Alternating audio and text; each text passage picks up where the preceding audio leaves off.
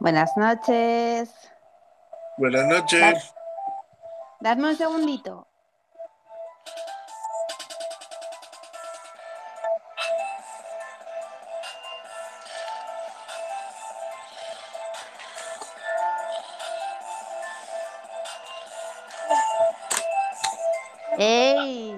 Flipa la música.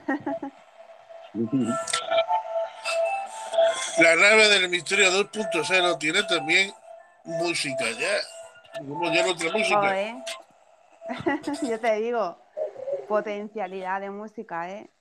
Buenas noches, Dios Lobo, Macadamia, Turas, ¿cómo estáis? Hola, buenas. Buenas noches, Celia. ¿Se me, Buenas noches. ¿se me escucha bien? Buenas Sí, noches. hola, guapa. Hombre, medianoche. ¿Qué tal, Celia? Buenas días, Lobo. Buenas, Maca. Buenas, Zulas. Buenas. ¿Qué tal? ¿Cuánto tiempo sin veros? Sí. Sí, sobre todo a mí, medianoche. Sí, a ti sobre todo, Tura. Yo, desde marzo, ¿no? Oye, que, que la que está más desaparecida ha sido yo. Sí, Celia ha sido desaparecida. Sí, me he ido ahí con la medianoche. Bueno, a ver, no con medianoche, sino que me he ido para allá. sí, explícalo, explícalo. Explícalo bien. No, bueno, pues yo qué sé. Eran navidades, son navidades y bueno. Pues me apetecía estar un, un tiempito a mi rollo y lo voy a te- estar, ¿eh? No, no voy a estar tan tanto tiempo con ella por aquí. ¿Qué tal la, ¿Qué- la nena? ¿Cómo está? La nena bien, la madre trabaja hoy de noche y la tengo yo. Muy bien. Pues nada, tenemos la competencia de los tres mosqueteros. Que cuando terminen ellos eh, vendrán todos para acá. Así que vamos hoy en la nave del misterio, vamos a despedir el año. Un año que termina eh, con la mala noticia de que la cepa del COVID, esta nueva que ha entrado, eh, ha aumentado en, ca- en casos en, en muchos lugares del país, bueno, del país y del mundo. La cepa eh, va, evolu- va evolucionando en el sentido de que lo está complicando otra vez nuevamente a los gobernantes. La, bueno, a los gobernantes la posibilidad de mantenernos abiertos. Algunos están pensando de cerrar o no cerrar. Pero bueno, lo importante es que termine un año. El año que viene veremos ver si la cosa cambia, todo va cambiando. No va, va desapareciendo el, poco a poco el COVID se va controlando. Y desearos a todo el mundo que nos escuche feliz año nuevo, felices fiestas, feliz año nuevo. Hoy habéis visto que tenemos a. Hoy tenemos doble alegría. Celia ha regresado para despedir el, eh, despedir el año con vosotros. Y también la, doble, la otra alegría es que ya por fin la nueva la, la nave del misterio 2.0 también tiene su sintonía, como tiene que ser, es la misma sintonía que usa, es la misma sintonía que usa la nave del misterio, pero lógicamente remasterizada para la 2.0. Y entonces. Vamos a No, yo empezar. y digo, ¿dónde estoy? Aquí, ¿qué pasa? ¿Qué pasa? Ponla, Vamos a ponla. empezar escuchando un poquito y ahora vamos a hablar con a ver los, lo- las leyendas que tenemos.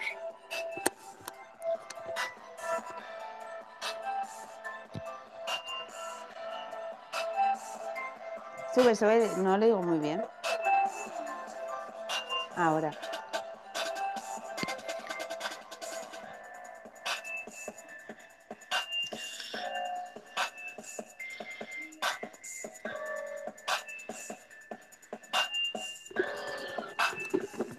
También deciros que son cinco minutos de sintonía, así que eh, tampoco es plan.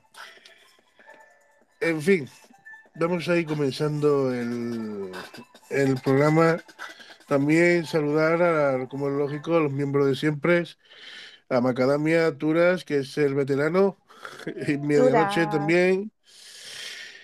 Eh, vamos, em, Turas va a comentar, como que ya todo el mundo conocemos cómo es Tura, él va a comentar las leyendas que nosotros vamos a ir diciendo y va a dar su, su opinión, porque a él le gusta más la improvisación que la preparación. Y es, como le dije una vez, además es un tío que sabe improvisar bien. Yo se lo dije en directo el otro día, que es que es, eh, es un tío que se viste por los pies y que su- la improvisación es lo que mejor se le da. Entonces hay que aprovechar el fuerte de cada uno. Pues bueno, vamos a ver, a ver con quién empezamos. No sé, vamos a ver. Eh, tenemos dos historias cada uno. No sé si dará tiempo a las dos, pero por lo menos daremos una huerta. Vamos a empezar, mira, eh, con Medianoche, que es la historia que más te haya- me imagino que la primera, la que más te ha llamado la atención y la que nos vas a comentar. Vale, Vale, pues primero le damos al audio de Hera o, o le damos ya directamente a la, a la historia. vamos a dar el audio porque ha mandado dos. ¿Por qué hablas así? Tienes la voz un poco jodida, macho. Tienes la voz toda jodida como que fumo porro. Tiriririti. Adiós. Vale, no merece la pena contestarle. Empieza a medianoche. Bueno, pues os voy a empezar con el cortijo de Zambra- la Zambrana, de, o cortijo Zambrana, que está situado en, en los Montes de Málaga, en el Parque Natural de los Montes de Málaga. Y eh, está a, un- a unos 20 minutos desde la venta Wildway, tomando un sendero que nos guía hacia el corazón de esa montaña, ¿vale? Pues aquí en, la historia de- del lugar este, pues la finca creemos que se construyó a finales del siglo XVII o principios del XVIII y pertenecía a don Manuel de Zambrana, un presti- presbítero sacristán mayor de la Capilla de los Reyes y a su vez también fue recolector de la iglesia El del Sagrario. Eh, pues la, finca contaba para, la para esa época con 13 fanegas de cereal y unas 100 obradas de viñas. Y bueno, también parece que había bastantes higueras, cerezos, guindos y ciruelos. Y lo que el- su lagar, lo que es la, la zona industrial de, de ese cortijo, pues poseía dos naves con dos plantas, ¿vale? Eh, este cortijo, el de Torrijos, el de la Heredía y otros muchos, entre los más de 800 que hay repartidos por el monte, muestran como el cultivo de la vid y en menor medida del aceite en los montes fueron grandes impulsores de la actividad exportadora de Málaga, que estuvo íntimamente ligada a la exposición industrial de la capital. Tanto que en muchos casos los mismos apellidos, muchas veces extranjeros y emigrantes de otros puntos de España que se enriquecieron en Málaga, son los impulsores de la actividad industrial y agrícola de, ese sitio.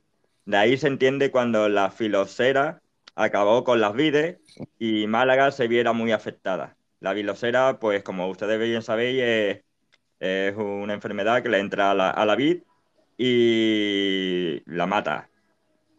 Y la, la finca contaba, pues como ya he dicho, eso. Pues por lo que se cuenta, pues en esa finca dicen que eh, se escuchaban ruidos, se cerraban puertas y sonaban cadenas. Y nada, Entonces, medianoche. Perdón, es que me he silenciado porque mi gata está arañando, bueno, su coso. Eh, se escuchaban cadenas. sí, como unas cadenas por ahí sonando cuando, como si alguien estuviera andando. Pero Sí, esto en- como- en- guau. ¿En qué año fue esto? Lo de las cadenas, ¿eh? Pues sería en el siglo XVIII. cuando empezó. ¿Sabes? En el siglo XVIII había, eh, se escribieron los cuentos de Canterville. No sé si los conocéis, que, que eran eh, muy típicos. A ver, se escribieron en Inglaterra y demás, pero era como que un fantasma que arrastraba cadenas, precisamente, pero que era como una, una mm, sábana blanca que arrastraba cadenas. Y en un, en un eh, castillo de estos ingleses, se llama Canterville, lo podéis buscar y, y hay mucha literatura sobre ello, ¿no? Me, me ha recordado lo que has dicho medianoche. Sí, por eso a veces Bueno, la- pues, El siglo XIX también. ahora, ahora daremos la conclusión de, de la historia. Y yo quiero que si están por ahí, ahí están los oyentes y nos pueden mandar. Bueno, yo creo que no tenemos ninguno. No, ni ninguno. Bueno, Nadie pues a todos vosotros, a todos vosotros. ¿Qué pensáis de la historia? ¿Que es real? ¿Que es una leyenda? ¿Que es mm, que Hombre, es yo, a ver, ¿Que es yo como verdadera? persona de, yo como persona de ciencia, yo estas cosas las cojo siempre con mucha cautela, pero mucha, mucha, mucha. Eh, entonces, es eso que dicho Celia, ¿vale? Eh, y es lo que iba a decir yo posteriormente, que a veces eh, mucha literatura, mucho, mucho cine, mucho de esto se ha llevado a, a, a una, ¿vale? Que es leyenda. También es verdad, ¿vale? Que las leyendas urbanas, sobre todo, ¿vale? Que se repiten. Eh, por ejemplo, una leyenda de la chica de la curva, eh, la puedes escuchar la misma en Argentina, en Filipinas y en, no sé, Sudáfrica, ¿no? Por decir algo. Yo creo que a veces es eso, ¿no? A veces... eh, yo es que he escuchado yo historias que parece que son verdad, pero es que yo las he visto yo en una película. Y, y me está contando en los, los nuevos detalles. Y digo, digo, a ver, no sé. ¿Sabes? No, me, parece un, un tanto. Y luego también- que- No, eh, no sé si. eh, eso vale que sigue tú, Celia. No, no, perdona, no, que también es interesante ver cómo, dependiendo del siglo, dependiendo de la cultura, em, pues eso, por ejemplo, lo que os decía de los cuentos de Canterville, eh, si no me equivoco, a lo mejor me equivoco, pero eran del siglo XIX, siglo XVIII, entonces como que en cada siglo ha- había como cierto tipo de leyendas urbanas que, que se repetían, ¿no? Entonces, conforme cambiaba la cultura de la sociedad y demás, eh, se repetían eh, el mismo tipo de leyendas. Como el caso de las cadenas que ha dicho Medianoche, eh, eso era como muy, de- y lo ha dicho porque era 1800, no recuerdo el resto del año, pero es el siglo XIX, ¿no? Entonces, me ha recordado a los cuentos de Canterville porque efectivamente en ese siglo había, eh, no sé, como mucha eh, leyenda urbana sobre las cadenas, eh, los fantasmas que eran de sábanas y tal, ¿no? Entonces, no sé, me parece Mm. súper interesante verlo cómo culturalmente evoluciona también. Sí, esto es lo que he dicho antes, eh, lo de la chica de la curva. ¿vale? Que, bueno, que a- actualmente es que vas en coche por una carretera oscura en la montaña y, y tú te ves una chica. Esto eh, también, yo lo he leído, aparte, pasa que es que ah, no me acuerdo ahora. Eh, esto también pasaba sobre el siglo XIX, pero en vez de un coche, eh, eh, era un carro, Era una diligencia y que había alguien, chico, chica o monje incluso, de que, ¿sabes?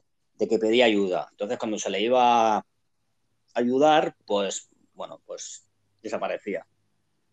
Pues digo yo que es curioso, ¿no? O sea, y, y es lo que ha dicho Celia, ¿no? Que son como cambian los tiempos, eh, bueno, pues van, van variando.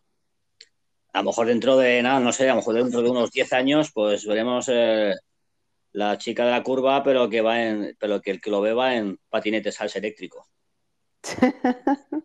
Sí, sí, sí.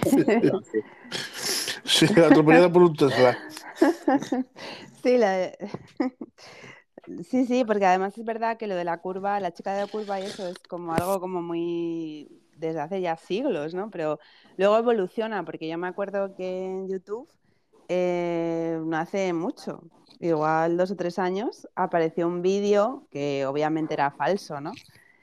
Eh, de, unos chicos que estaban en un coche y tal, y que pues veían una chica vestida de blanco en, en una carretera haciendo como autostop.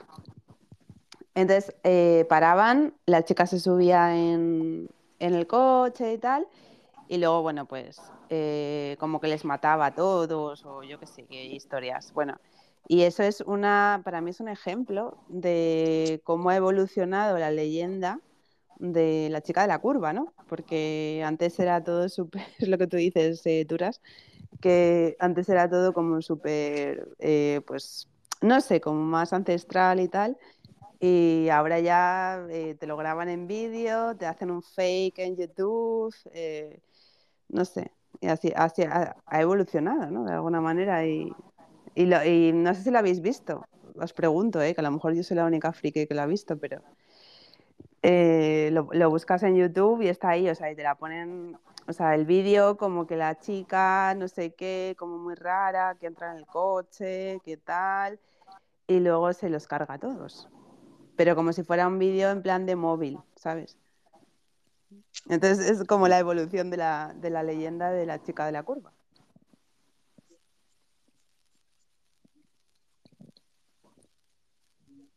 Bueno, Sí, pues Hay un audio de Jenny, eh, que estamos silenciados. Un audio de Jenny. Oiga, yo les tengo otra leyenda urbana. La leyenda dice que en esta época del año que hace tanto frío, dan ganas como de tener una calefacción. De esas que besan y culean rico. Uf. Qué ganas tengo de tener una. Un besito, Jenny. Solo tú puedes decir la, la palabra culean tan sexy. eh, la Bueno, vida al pues- audio antes de, antes de haber dicho yo, agarraos que vienen curvas porque siempre Jenny da en el clavo. Ya ves. Misterios de Jenny, ¿eh? La conclusión, medianoche. Pues la conclusión de la historia, que la tenía aquí ahora mismo y se me ha ido.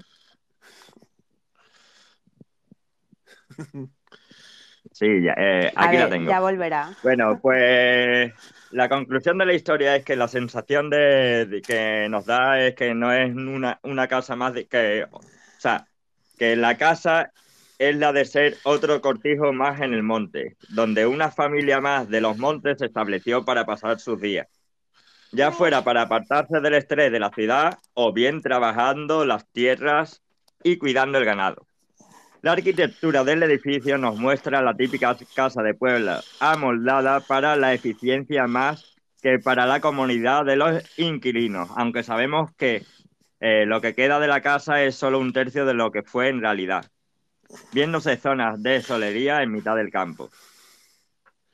Y bueno, eh, la historia pues no se ha registrado como real, lo que lo de los fantasmas y o sea los ruidos y las cadenas y por lo visto en la página del catastro de Málaga podemos encontrar que la finca se registró oficialmente en el 1975 y la parcela sigue en uso agrícola siendo los almendros su mayor fuente de explotación y por lo que creemos que el abandono que tiene lo que es el cortijo zambrana eh, es reciente.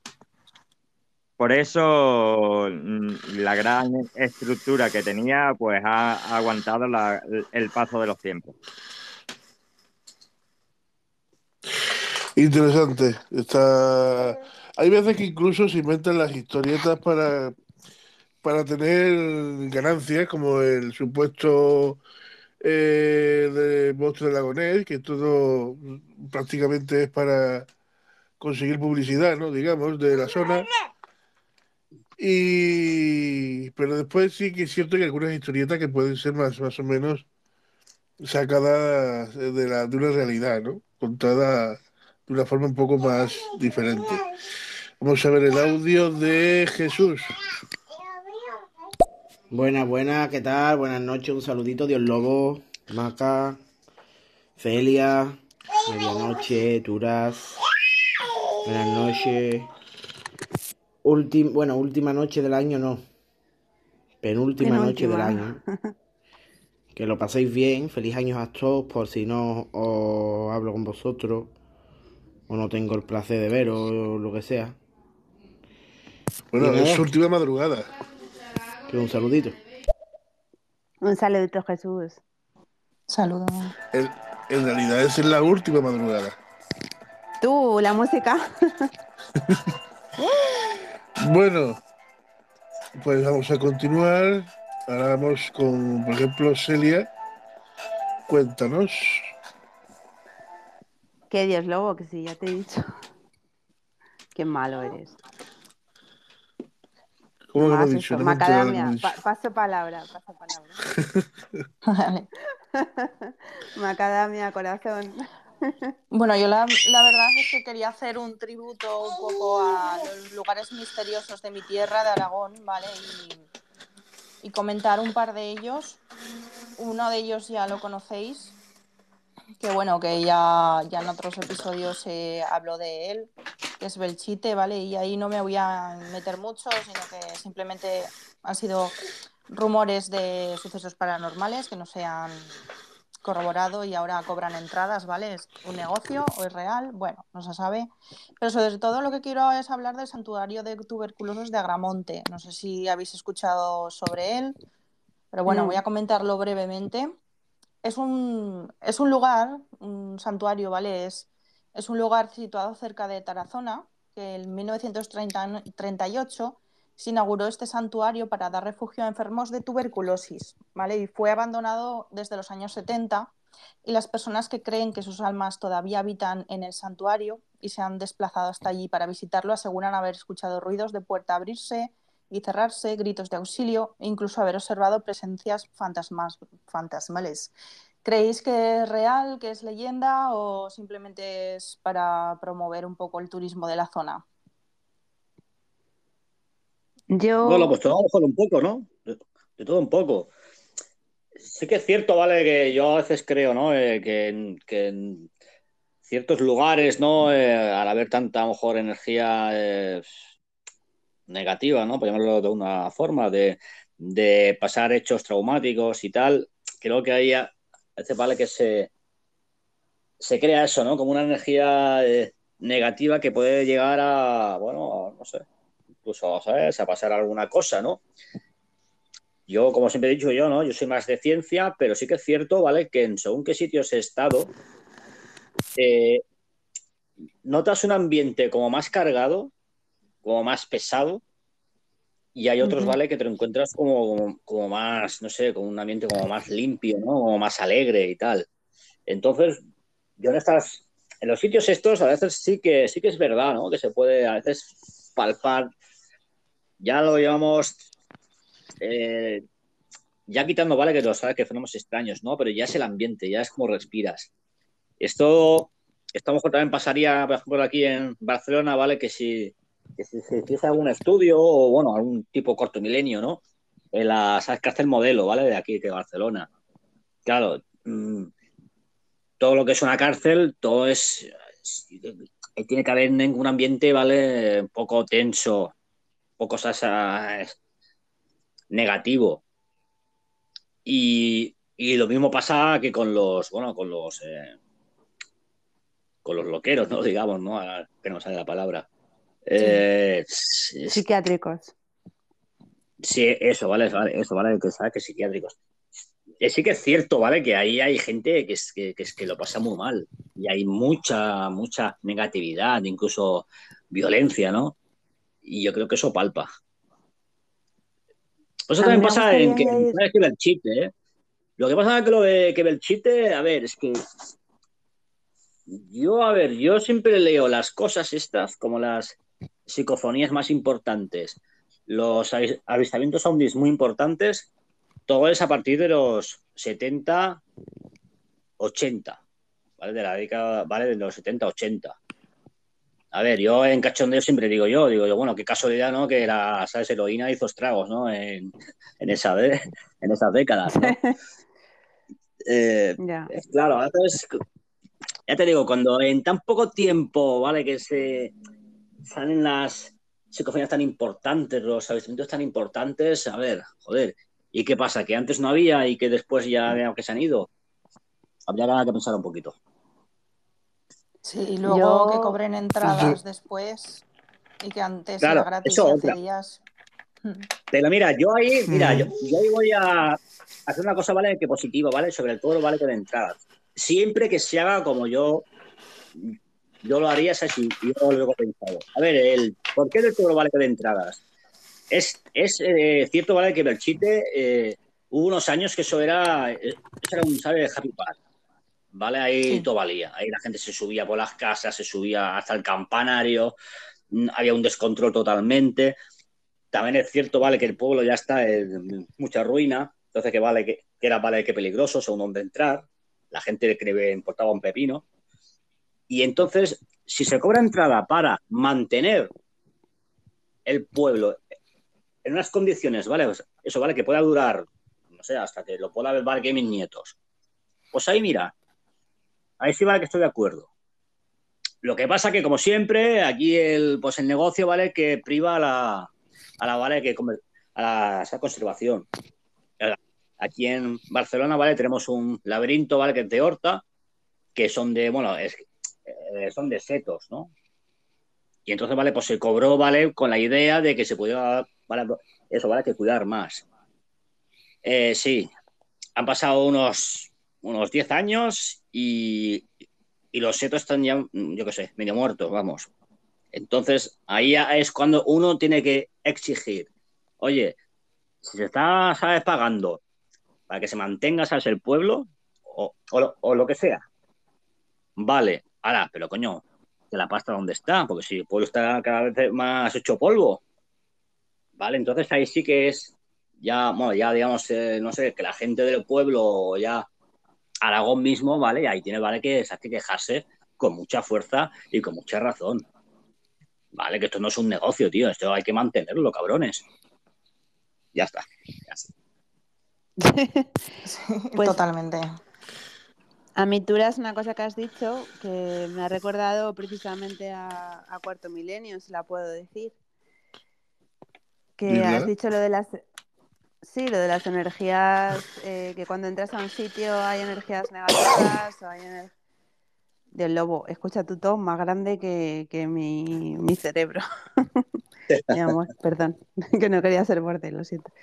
Pero bueno, que es que me estoy acordando de un capítulo que hay de Cuarto Milenio que está el doctor Gaona, o sea, ¿sabes quién es, no? Sí. Sí.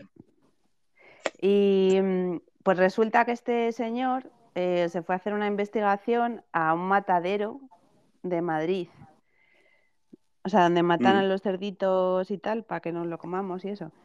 Y, hizo con diferentes electrocardiogramas, eh, bueno, como midiendo un poco las energías, eh, pero en plan físicamente, o sea, con, con instrumentos físicos que había y demás, eh, midiendo la- los decibel- decibelios cerebra, a ver, ¿cómo se llama? del cerebro que había en los cerditos. Y resulta que como a los cerditos le- en el matadero a partir de las 6 de la mañana les mataban, pues aumentaba como la energía eh, de estrés en, el- en la zona. Subía a las Ujú. 6 de la mañana, bajaba a las 8, que era cuando ya habían dejado de matarles, eh, y volvía a subir al día siguiente a las 6 y tal. Y esto está en un programa de Cuarto Milenio de, de esto, del doctor Gaona. Entonces, lo que dices yo creo que es muy cierto, que, que hay sitios que, pues eso, que tienen una energía más, eh, no sé si negativa o positiva, pero una energía como más absorbente. Entonces, el doctor Gaona ha hecho muchas investigaciones sobre eso a un nivel electromagnético y tal. Y bueno, pues ya hay ciencia sobre eso, ¿no? Creo que es interesante. Sí. Sí, a ver, o sea, yo eso vale que sí que lo creo. A ver, vosotros no habéis entrado o sea, en una casa de un amigo, de un familiar o lo que sea, y estáis en la calle bien, y entras en esa casa y es como que algo os hace como un buff, ¿no? O sea, es como, como, Sí. como que os baja el Sí, ánimo, no, sé, no, sé, no sé cómo explicarlo, ¿no? En un cementerio mismo, es ahí se siente mucho. Bueno, yo no, Ay, yo, yo... yo en un Yo, por lo cementerio... de los cementerios de pueblo. A ver, mira, yo soy el, el, el- el tío raro, ¿vale? A mí me gusta los cementerios, a ver, ¿por qué? ¿Vale? Pues, Bueno, a mí me gusta la historia, entonces a veces pues me gusta visitar a somos dos. ¿no? Eh, sí. También me gusta ver, eh, aquí en Barcelona, ¿vale? Hay el cementerios de- que son, hay cementerios que son prácticamente turísticos. Aquí de Algeciras está Sí, no, enterrado no, Paco, aquí Paco de también, lo Lucía. o sea que- Claro, mira, y la, Y tenemos la el, Paco de de Lucía. Madrid, el de Pueblo Nuevo, que, que hay un- mucha obra modernista, y, y incluso vale que de, de Gaudí, ¿vale? Que creo que tiene unos dos o tres panteones, ¿vale? Aquí en Barcelona, Wow, creo, ¿eh? Gaudí, pero Gaudí es que es- serían más, era un bueno. crack. O sea, ese señor era. Sí, no, eh, que- bueno. Algún día habría que hablar, ¿vale? Que de Gaudí, ¿eh? pero es que era, es que no sé si sí, hombre, sí, ¿vale? que en la cabeza, pero, es, pero es- era algo impresionante. Es que, es que hizo el top, ¿vale? O sea, vamos, que rompió todo lo que es la, a- a- la arquitectura. Todo, todo. Entonces, la. Pues eso. Pues yo veces vale que los, que los visito, ¿vale? Por el, por el motivo este, ¿eh? No, no tiene nada que ver con muertos ni, ni con nada. O sea, me gusta vipear, ¿no? Me gusta ver eh, el arte modernista, visitar por la tumba de, de tal conocido y tal. Y yo, la verdad, yo no he, yo no he sentido nada así. Paz, es, paz sí, ¿sabes? a ver, ¿sabes? Porque es tranquilo, ¿sabes? Porque hay mismo poca gente. Pero no sé, no. No he notado nada raro, vamos. Yo, yo, Bueno. yo igual, yo en el cementerio de mi pueblo, que fui a visitar a mi madre el cementerio ahí hace poco, que es muy pequeñito y tal. Yo al revés, yo siento muchísima paz, yo no siento nada malo, Sí. yo no sé. Yo, yo en cosas Sí. negativas, no, la verdad. O sea, a ver, paz y yo vale que la achaco porque no hay gente. Vale, entonces cuando no hay gente, a lo mejor hay, más paz, ¿no? sí, puede ser. Sí, yo sí, Bueno. eh, la verdad, eh, yo la achaco así. Tenemos un audio. Hoy ¿Y sí, en ese pobrecito, tío. Dios Lobo, te has cambiado. ya. Hola mi gente bonita de España, mi gente bonita, se les quiere mucho. Aquí estoy, día de descanso y estoy lista para para traer el 2022 con buena energía. Que pasen un buen podcast, los quiero mucho. Yo sé que está fuera del tema, no se enojen por favor. Que tengan un buen podcast. Un No, besote, gracias, Claudi. Claudi. Bueno, vamos a, vamos a continuar también con Macadamia va a contar su segundo, porque Sí. tiene que ir a las 10, entonces vamos, ella va a contar su segundo ahora y después ya seguiré yo. Bueno, cuentan. Al final dijiste la conclusión. No, todavía no ha dicho la conclusión. No, la conclusión es que, bueno, hay varios investigadores que, que han ido y siempre han encontrado pruebas de psicofonías, de cosas moviéndose y, y apariciones un poco extrañas. Entonces yo recomiendo que, que si queréis investigar un poco sobre el tema y curiosear un poco sobre el tema, pues, pues que vayáis exactamente a... Bueno, en YouTube hay un montón. Eh, sería el Santiago, el Santiago, iba a decir, el Santuario de Tuberculosos de Agramonte, ¿vale? Que está por ahí por Tarazona. Es muy interesante, la verdad. Y bueno, me gustaría continuar con otra historia de Aragón, ¿vale? Que es el refugio militar de, Cel- de Cerler, que también tiene un, misterio, ¿vale? Eh, bueno, el refugio de Cerler militar, ¿vale? Es el centro de una historia de lo más insólita, ya que en el verano del 92, en Benasque, varios soldados destinados a este refugio fueron testigos de fenómenos inexplicables como luces que se encendían o apagaban, sombras, pisadas y hubo vecinos que relacionaron estos fenómenos con una tragedia ocurrida en el año anterior, el año anterior en el año 91, ¿vale? En la que un grupo de nueve soldados murió a causa de una luz, y cuyos cuerpos sin vida pasaron allí la noche hasta que pudieron ser evacuados. Bueno, el programa Cuarto Milenio realizó un, reportaje sobre ello también. Y va- va- sigue en base un poco de- del otro, ¿no? Eh, como el, el camping de los alfaques y todo, que cuando hay sucesos muy trágicos, los espectros de los espíritus se quedan ahí porque se quedan como en plano medio entre, entre irse y no, y, y no son conscientes de, de que están muertos, ¿no? Entonces se quedan ahí en ese plano y suceden ese tipo de misterios. Sí, mira, yo de este sí que puedo hablar un poquito más, porque yo, yo conozco yo una persona, ¿vale? Que, que hizo unas maniobras. Él, bueno, él era de montaña, ¿vale? De, de escalada y de esquí y todo esto. Entonces, en la mili, ¿vale? Que, que lo enviaron allí, ¿no? A hacer unas maniobras. Y él, ¿vale? Que me, que me lo contó incluso antes, ¿vale? De, de lo del cuarto milenio. Eh, que eso, o sea, que dice, ¿vale? Que, que porque vale que el cuartel es, es muy pequeñito, es muy pequeño, es que más que un cuartel parece, no sé, Sí, como un no hotel sale el nombre. pequeñito. Eh, no, no, es, es, es muy pequeño, a lo mejor ahí te pueden caber 40 personas como mucho.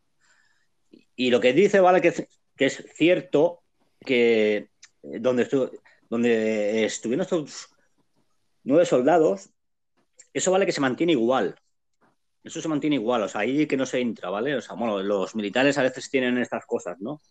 De que, bueno, de que se mantiene, o sea, aún, aún incluso dice, ¿vale? Que tienen ahí botas, eh, que se ha cogido, ¿vale? Que personales, que no, que no se ha tocado. Y incluso él, antes vale que de saberlo, o sea, que, claro, es un cuartel viejo, eh, pues no sé, ¿sabes? Tenía una sensación rara. Y, bueno, y eso que me contó. Y luego al, al, al cabo de unos años, ya, esto vale que considero vale que de corto milenio, vi ese cuartel. Entonces, eso, se apoyó por el WhatsApp. Le digo, digo, oye, o sea, que, que, está saliendo aquí en el corto milenio lo que tú me contaste y tal. Y dijo que sí, o sea, vamos, que es que era, era tal como lo. tal como se veía. Eh, vale, que no escuchó nada, eh, él no escuchó ningún, ningún ruido ni nada. Pero él, él, me dijo, vale, que otra vez, dice, es que hay una sensación rara allí, no sé, una sensación rara. Y mira que es un tío como yo, ¿eh? también es mucho de ciencia, mucho de esto, ¿eh? pero es que dice, sí, sí, hay una sensación, o sea, yo cuando entré sin saber nada de esto, digo, uff, digo, no sé, ¿no? Era un, un más rollo, digamos. Una Sí, historia es muy, que- ¿sabes? Interesante por eso. Sí, di, maca, maca. Sí. Sí, Bueno, sí yo, eh, yo comparto. Sí, di- digas luego. la verdad que sí, es una... Es de las pocas que realmente se, casi se ha demostrado más o menos eh, prácticamente en directo la, la posibilidad de, de psicofonía y de, y de todo el trabajo que hizo Cuarto Milenio ahí fue bastante bueno y reconocido. Eh, después, ¿tienes hay alguna conclusión final ahí o No, que no, No. no, no hay conclusión final, sino que, que bueno, eh, básicamente lo que he comentado, que en sitios pues se quedan los espectros, ¿no? Digamos, y, y siempre está esa energía. Que se muevan cosas o no, pues eso es relativo. Puede ser el viento, puede ser cualquier cosa, pero bueno, siempre hay una, una energía por ahí Sí, energía, además, la energía, se, la, la energía Sí, se siente. Yo tengo sí, experiencia de haber sentido energía en una estación abandonada, bueno, abandonada, una estación, porque hoy en día prácticamente las estaciones de trenes de los pueblos están abandonadas porque funcionan todo mecanizado. Electrónicamente, eh, sentir eh, en esa estación una, algo bastante, bastante fuerte, vamos. Y, y más, y sobre todo cada vez que pasaba por allí cerca, contra más de, de noche que fuera, más, eh, más fuerte se hacía la sensación, o la yo energía, lo que viene ahí. a mí me pasó una cosa en el camping de Viescas, ¿vale? Que me imagino que, que os acordaréis de ese episo- episodio, ¿vale? Que un torrente se llevó el camping, murió Sí, mucha sí, sí. gente. Y yo fui hace tres o cuatro años, cuando estaba siguiendo señales y cosas energéticas, ¿vale? Que me llevaron ahí. Yo siempre había pasado por ahí, pero bueno, salté la valla, me metí en el camping, fui a dar una vuelta y no hacía aire, pero sentí que algo me soplaba, ¿sabes? Era una sensación muy rara. Entré incluso en la cabina, en la cabina de la caseta de recepción. Entré dentro, que no se podía, y pasó la Guardia Civil, no me vio, por, por suerte. Y sentí algo muy extraño, eso que como se, como que algo no, no, no se te mete dentro, pero esa energía que decís, esos, esos halos, y, y ahí es que no hay ningún sonido, pero es como que, que te da esa sensación de que, de que escuchas algo, ¿no? Que puede ser como, como decirlo, vamos, paranoia o no, pero, pero algo hay. Y la verdad que, que se nota mucho cuando hay algo trágico. Yo recomiendo a las personas que son más escépticas, bueno, escépticas, que, sí, que tienen más miedo de esas cosas, de que no, que no hagan como yo a lo loco y se metan en un sitio abandonado así porque sí y solos. Pero bueno. Bueno, comentar, tenemos 12 interesante lo que personas. Comentaros que tenemos perdón. 12, 14 participantes. Yo animo, yo creo que es de las veces que más participantes hemos llegado a tener, pero me resulta muy extraño veros todos ahí, todos ahí calladitos. Podéis también opinar, contar alguna, alguna leyenda que tengáis, algo también podéis contarnos. Eh, participar y opinar también. O sea, eh, agradezco que estáis ahí todos muy atentos, escuchando nuestras leyendas, pero también podéis eh, dar vuestra opinión. No, no vamos a regañar a nadie porque nos hable. Vamos a escuchar el audio que hay. Sí. Hola Macadamia, ¿cómo anda gente? Desde Córdoba, Argentina, para el resto del mundo, muy buenas tardes. Eh, ¿Cuánto están cobrando para ir a visitar el pueblo este Belchite? ¿Tienen idea alguno? Nada, poquito. Macadamia. o sea, eh, no llega. Creo recordar, hace un, hace un montón de años que no voy, pero creo recordar que no llega a 4 euros, o sea, era poquísimo. Poquísimo. ¿En era serio? Yo iba a decir eso, creo que son 5 euros, 6 euros, Sí, eh, por ahí. sí. eso Pues me extraña, Yo, ¿eh? yo cuando fui era me extraña. Y eran visitas guiadas con horario y ya está. Lo único que yo, yo me informé, pero salté la valla, claro, tengo la mala de esta que salto, salto vallas. Y salté la valla y me metí dentro, no había nadie, no había ninguna visita guiada y me podían haber pillado. Y bueno, una pareja se animó y se metió conmigo. Pero sí, Hombre, sí, yo si estoy contigo también una salto la valla, valla. ¿eh? sí, había una valla metálica, ¿vale? Y estaba como doblada porque todo el mundo seguro que se metía por ahí, en un sitio que no era la entrada principal, lógicamente. Y salté y, y bueno, pues, pues luego ves, ves una serie de cosas y cómo está el pueblo y todo lo que transmite. Y da mucha pena porque yo de pequeña he ido siempre ahí. Y, por ejemplo, la fuente de jarro, de jarra, de estas de, de darle de bombeo, está destrozada. Y, y yo recuerdo todo, todo, todo casi perfecto, menos la iglesia, claro, lógicamente. Sí, por eso yo digo yo, o sea, que no es mala idea cobrar entrada, pero siempre vale que se cumpla con que se va a mantener el, el pueblo, porque Sí. es que es- eso antes era un caos, eso antes ahí, ahí se hacían ouijas, ahí, bueno, ¿no? Con, la con la chiveca en la mano y ahí con el, el dedito ahí en el, el de este, bueno, eso era un, eso era un caos. Sí, sí. Eso sí, De vale, hecho, pero que lo hagan, que lo hagan.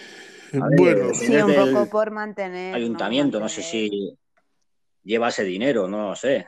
Señores, Lleva cobrar mucho, entrada, mucho, pero mucho mantenerlo. mantenimiento.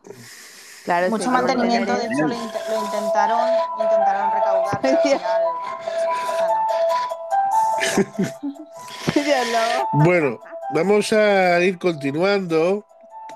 Ahora tenemos a Eterno, vamos a escuchar a Eterno un momentito. Sí, ¿Qué tal estamos? Buenas noches, Celia. Buenas, Macadamia. Buenas, Turas. Medianoche, muy buenas. Y buenas, Dioslo. Bueno, y a todos los oyentes que estáis ahí pila de gente. y Como empieza a decir uno a uno, no, no mando el audio. A ver, que nada, que tengáis buen programa. Que yo no soy mucho de, bueno, de saber de historias de estas, ¿no? Pero me imagino que será como, como, no sé, como Isla de Pascua, por ejemplo, para los avistamientos, ¿no? Pues que habrá sitios que sea más propenso de, de que haya eh, espíritus o espectros y así también, ¿no? pues igual en sitios que ha habido igual guerras, que ha habido muchas muertes o, o en cementerios así, ¿no? Que están todos enterrados y por ahí, ¿no? O en sitios así, ¿no? Como, ¿qué pensáis? Y luego, bueno, pues temas, pues, de estas cosas que creo que eran las caras de Belmet o algo de eso, ¿no? Que, que se decían, ¿no? Que, que aparecían en la pared y así, ¿no? Eso, esos rollos también creéis que, que tiene que ver rollo espiritismo o, o hay gente que la saca rollo de humedades y así, ¿no? Pero bueno, yo es que poco puedo aportar. Que ahí creo que también vale que eso cobra entrada también, ¿eh? En la- en la- Sí. Para las caras La de Belmet, murió. La viejita murió de, de- Pero murió feliz por toda la pasta que ganó con las caras de. Claro, Claro. coño, así yo que me muero feliz. Yo, luego antes de irme, Bueno, antes de irme me gustaría contar una experiencia propia para ver qué sobre todo qué ok. opinas Ay, sí, me encantan las experiencias propias, Macadamia. Es muy Y así por fin co- coincidimos en, en el live, tía, me encanta. Cuéntanos, cuéntanos. Bueno, yo, yo hace unos años, pues yo, yo meditaba mucho, ¿vale? Seguía señales, información, ¿vale? Que hay gente muy escéptica y lo entiendo. Y iba con el coche sin, sin la calefacción puesta ni nada. Estaba bien, ¿vale? Sin, sin el aire acondicionado ni nada. O sea, no hacía nada de corriente. Las ventanillas estaban subidas y de repente el pelo se me movió. Noté un soplido en la nuca. ¿Eso qué explicación tiene? No sé, desde el punto de vista científico tiene alguna, porque yo me quedé en un shock. No. Hombre, a ver, a mí eso me pasa en, en, en según qué local por la noche. y Se te mueve el pelo. Se te mueve el Eso pelo. puede ser mm, electricidad electrostática. Jo, pero que se mueva media melena. ¿sabes? Medio. y que te Bueno, Hay, pero algo, hay pero- que, en un programa, en un programa, Me escucha, queda en un programa vamos a hablar, en un programa vamos a hablar de los, eh, en un futuro programa hablaremos también de los que se, eh, eh, se echan a arder, eh, gente que espontáneamente arde. Y esa Ah, y es por la electricidad, es por la electricidad electrostática del cuerpo, que llega un momento que sí, tío. acumula tanta que puede salir la persona ardiendo. Eso en otro Es programa hablaremos de ello también. Y pero te, te digo que podría haber sido eso perfectamente.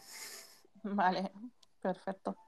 No, no sé, tía, a lo mejor Yo creo eso, otras a lo cosas, mejor otra cosa. A ver, Depende yo, de lo yo que es que en ese sintieras, ¿eh? momento, no, es que ese momento eh, pedía, no, no creo en Dios ni, bueno, a ver, creo que hay algo, pero, pero no rezo, ¿vale? Ni nada esto, no soy practicante ni nada. Creo más, más creo en los ángeles y en, y en el budismo y toda la historia. Entonces, en ese momento Pero ángeles son dije, dije, necesito ayuda, necesito, necesito, un- dame una señal, dame una señal de que estás ahí, dame una señal y me pasó eso, ¿sabes? Fue como un poco random. Pero bueno, puede ser electricidad estática. No, tía, yo creo que, que todo al final depende de el significado que le demos, Sí. ¿sabes? Y si para ti fue importante, pues, pues, pues quédate con eso, ¿sabes? Que no, no tiene por qué ser la, la electricidad de es- esta o lo que sea. O sea, tiene que ser lo que tú creas. Porque si era dio- importante. Claro, no yo creo que sí es. A mí me ha pasado eso muchas veces. Que Sí. yo he estado en momentos importantes. eh, yo no soy cristiana en plan así, pero creo en Dios, o bueno, en mi, en mi propia religión. Y cuando he pedido así señales y tal, me han pasado cosas así. Entonces, ¿por qué no? Si nos viene bien, nos sienta bien, ¿por qué no creer? ¿No? Me alegra saber Lo eso, lanza porque, porque ese mismo día eh, dije, dije, dame una señal, dame una señal donde tengo que ir, porque quería que me mostrase algún, algún sitio súper chulo. Y, y era como que tenía como espasmos en la cabeza, ¿sabes? Una cosa muy rara, muy rara. Pero yo estaba flipando y me, encantaba eso. Y me llevó a un Ajá. sitio súper chulo, como un olivo en plena no- noche. Y, y me quedé así como en- parada en shock, ¿sabes? Ah, Parada pensando y la verdad que estaba un poco perdida en esa época. Estaba con mucho periodo de estrés e historias y me vino súper bien. O sea que, que bueno, ¿Pero que meditar mucho, no sé, yo creo que... me- bueno, yo mis ángeles, joder, yo iba conduciendo. No me llevó Ah, nadie. vale, vale, vale. Vale, no, como dices, me llevó, me llevó, digo, Me llevó algo, me llevó algo que me giraba un poquito la cabeza, tenías como Antes de- espasmos. Antes de, bueno, perdona, contaremos. antes de que te marche Macadamia, Sí. eh, para, para el fin de semana siguiente, que a ver, hay que discutir día y hora si lo vamos a mover o no, o se caga tal cual. Pero yo voy a proponer una cosa: un triángulo de las Bermudas y piratas. Ay, no, Vale. piratas, no. Wow. Bueno, ok. Pero, Bueno. pero a ver, ¿qué tiene de misterioso los piratas? Bueno, que Los vote la gente. tienen lo mucho la- misterioso, la las historias, de, diga. las historias de mar. Que, Sparrow. Claro. yo lo voy No, a ver, dejando no, no es hace que no me ya- gusten, pero. Bueno, seguro que tenían ahí tesoros malditos y historias así raras. No sé, que Claro. vote la gente lo que, le, lo que más Sí. le guste. Bueno, lo de Tutankamón, por ejemplo, vale que tiene una explicación, que era de, bueno, era como de un virus o una bacteria que estaba por ahí dentro, y que por eso vale que mató a muchos de los que lo descubrieron. ¿Ves? Eso me mola Uf. más. Es- Pero no sí, tiene que bueno, ver con el- los piratas. no, no, bueno, pero a ver, o sea, Aquí la rubia. fue un faraón, pero también puede ser un, eh, un pirata con, con pata de palo y pache en el ojo como yo. Lo que pasa es que Celia tú no tenías Bueno. Telegram, ¿no? No, yo no tengo Telegram. Que estamos todos ahí reunidos Bueno, en Telegram. si no lo hacemos en otro lado. Insta o... Pero si hablamos por WhatsApp y ya está. O con Turas hablo por Insta. Y medianoche también Insta, si queréis. Hacemos un grupo de Insta o lo que sea. Vale, Vale. lo hablamos. Bueno, hay dos audios, voy a ponerlos. Hola gente, ¿cómo estáis? Eh, Macadamia, eh, este tipo de cosas yo creo que, que lo- eh, es para hablarlo más con, con gente que entienda del mundo que estás hablando. Porque hay cosas que, que no tienen explicación lógica y que pasan porque existen y están. Lo que pasa es que como las desconocemos, pues preferimos negarlas, ¿no? Pero bueno, mm, yo estoy segura de que te acompañaba alguien. Sí, yo Sí, Hombre, yo como, como conductor de Rebe del Misterio tengo que ser neutral y dedicarme, eh, acercarme a lo que es la, a la ciencia, a lo que se palpa, en plan Iker Jiménez, vamos. No, A yo ya he ver. dicho. O sea, ella pensaba. Perdón, Dios luego, pero creo que es importante. Porque sí, sí, sí, sí, sí. hemos, hemos dicho que era. O habéis dicho lo, lo de la electricidad y tal. Pero bueno, que yo ahí también creo que si hay algún sitio donde se puede hablar de estas cosas, eh, es aquí. Y, yo estoy de acuerdo con ella. O sea, a mí me han pasado también así como señales muy raras, eh, momentos donde tú pides como ayuda o pides camino y tal. O sea, que ahí empatizo mucho con ella, tío.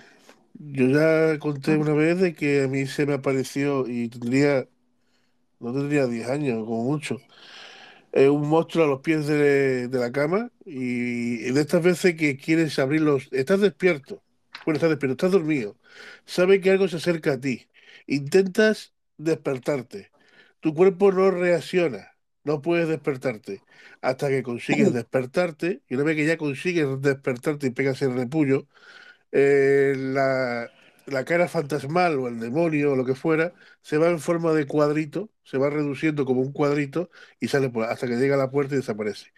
Y eso me pasó a mí con 10 años. No a soñar una cosa parecida igual, ni he tenido una sensación de querer despertarte y no poder.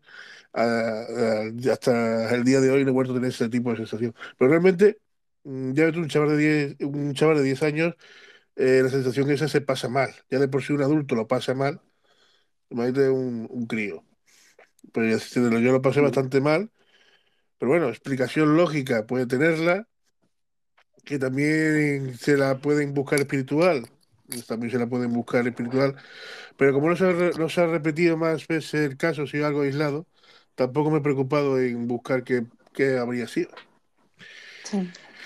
¿Qué, Bueno, un ya, audio? es- yo ya expliqué, ¿vale? Que mi, que mi experiencia que no le, que no le, bueno, que no le encuentro nada de ciencia, ¿no? Eh, bueno, no, bueno, no sé si, si os acordáis o la vuelvo a explicar un, po- un poquito así por encima. Sí, era esa de que estabas en una habitación. ¿Estaba yo en, el- en ese live?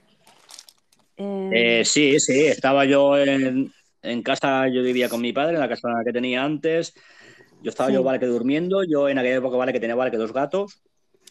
Y yo estaba yo Sí. que durmiendo y, y yo escuchaba como en el comedor de mi casa, como si tirasen muchos libros y que rompiesen papeles y tal. Y yo pensaba, eso vale, que eran vale que los gatos. Entonces yo me desperté así, diciendo, eso va a pero parar ya. ¿sabes? Yo pensaba, en- eso vale, que eran que los gatos. Y los gatos, pues nada, pues estaban a. Miraba igual que durmiendo, digo, digo, hostia, eh, tío. Entonces, si no son ellos, ¿quién son? Entonces, pues en aquel momento vi yo como una luz blanca, grande, alta, así, con cosas negras por ahí, ¿vale? Que iban botando. Y me quedé parado. Y aún hoy en día, ¿vale? Que no encuentro ninguna explicación. Porque yo, si no fuese, ¿vale? Por los gatos, yo me auto en- engañaría quizás diciendo, fue un sueño, ¿no? Ya. Uy, reconectando, un sueño. Tú, Turas. Turas se ha caído. Turas. Turas, A ver, agárrate. Ay, No, es que es, Las es muy energías del mal, todo las que- energías del mal. Sí, no, es que- estamos, estamos pasando por un, estamos pasando por un agujero de gusano. Turas, agárrate que te desintegras. Media- No, energías del bien, por favor.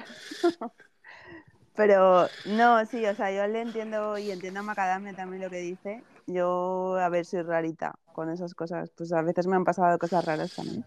Creo que las conté en el último que estuve con vosotros. Así que Sí. merece la pena escuchar a Turas otra vez, que lo diga. Sí. Bueno, mientras Turas intenta recuperarse, eh, ponemos los audios. Buenas noches. Eh, quiero dar un dato. Ahora en la sexta, en unos minutos, van a echar la película Anabel. Y ya con vuestras, vuestros comentarios y con la película, no sé si esta noche tendré que dormir acompañado. Mm, Gracias. Acompañado de Anabel, vas a dormir. o de Chucky. Bien, bien, hemos recuperado Turas, hemos recuperado Turas. Bien, Ay, pobre. Eterno.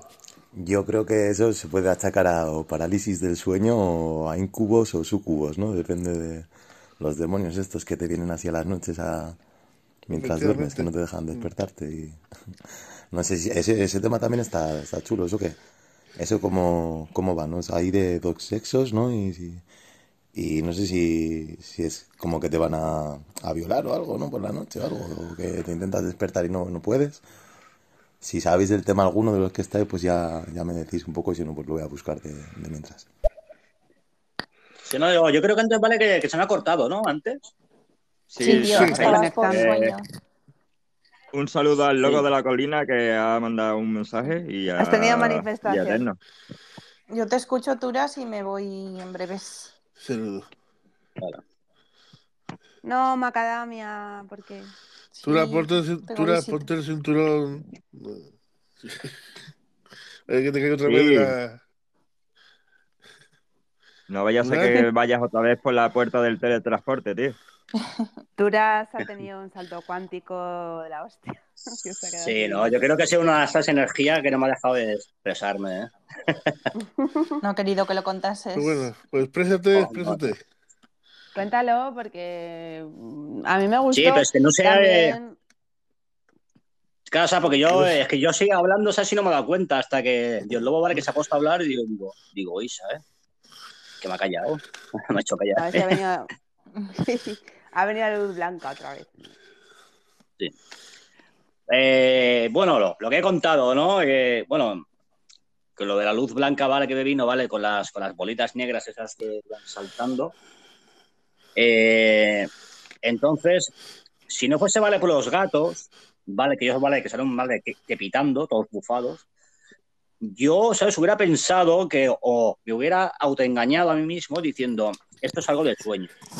Eso, ¿no? Que me he despertado así que de sopetón y, y que era un sueño. Pero no, es que, ya te digo, eh, es que los gatos, vale, que también lo vieron y aún no encuentro, ¿no? No encuentro ninguna, ninguna explicación científica. No.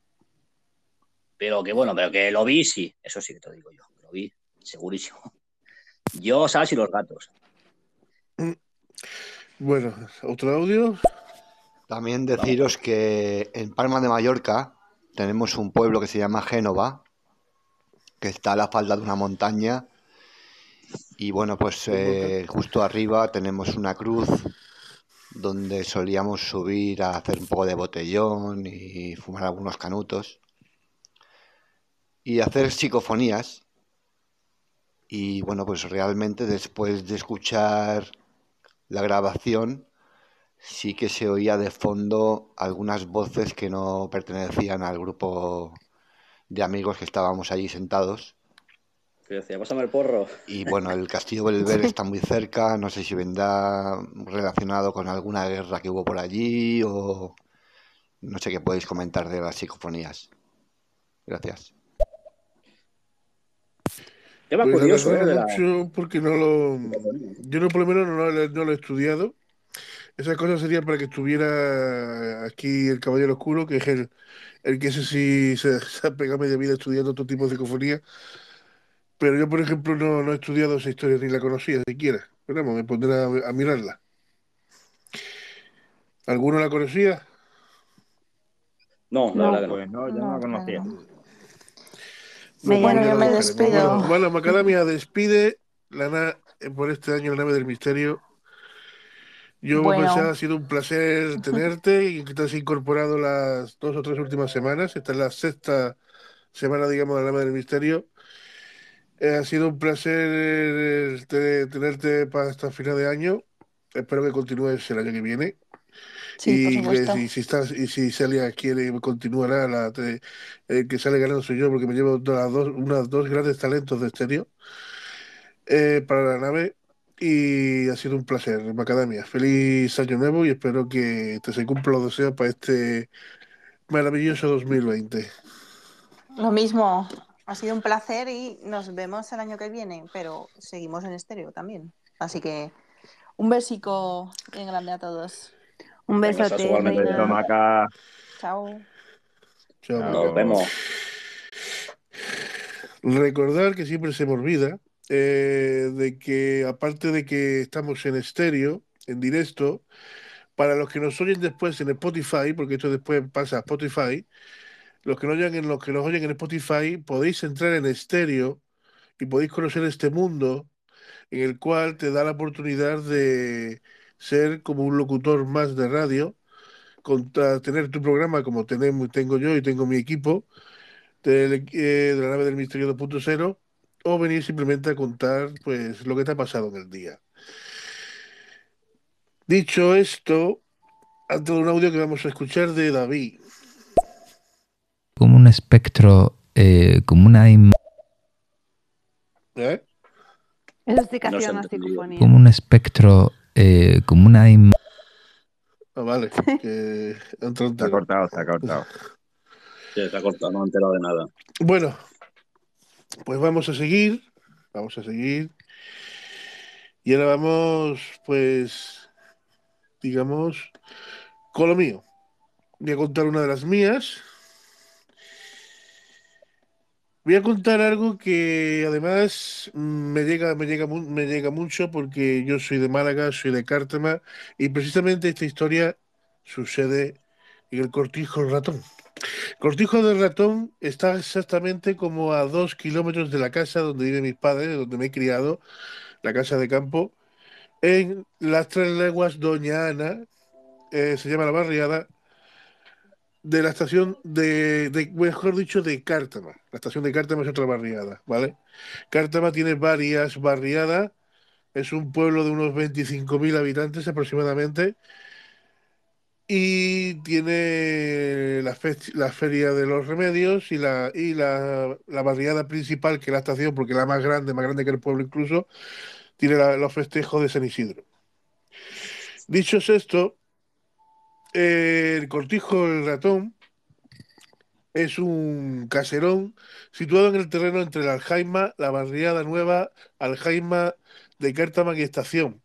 La mayoría de estos terrenos han pertenecido a los duques de Abrates hasta 1920, años en los que se dieron las tierras para la construcción de la actual estación ferrocarril en Cártama Estación. La línea ferrocarril Málaga-Córdoba se inauguró en 1875. Esto permitió un rápido crecimiento industrial y agrícola tanto para Cártama como, como de Málaga, al ser un terreno ideal para el cultivo de cítricos y la creación de líneas generales para la riqueza de la población local y empresarial del lugar poder llegar estos frutos al resto de España. El edificio que nos ocupa se hace de forma paralela a la construcción de la vía de dicho ferrocarril, así que se puede estimar su construcción en esos mismos años.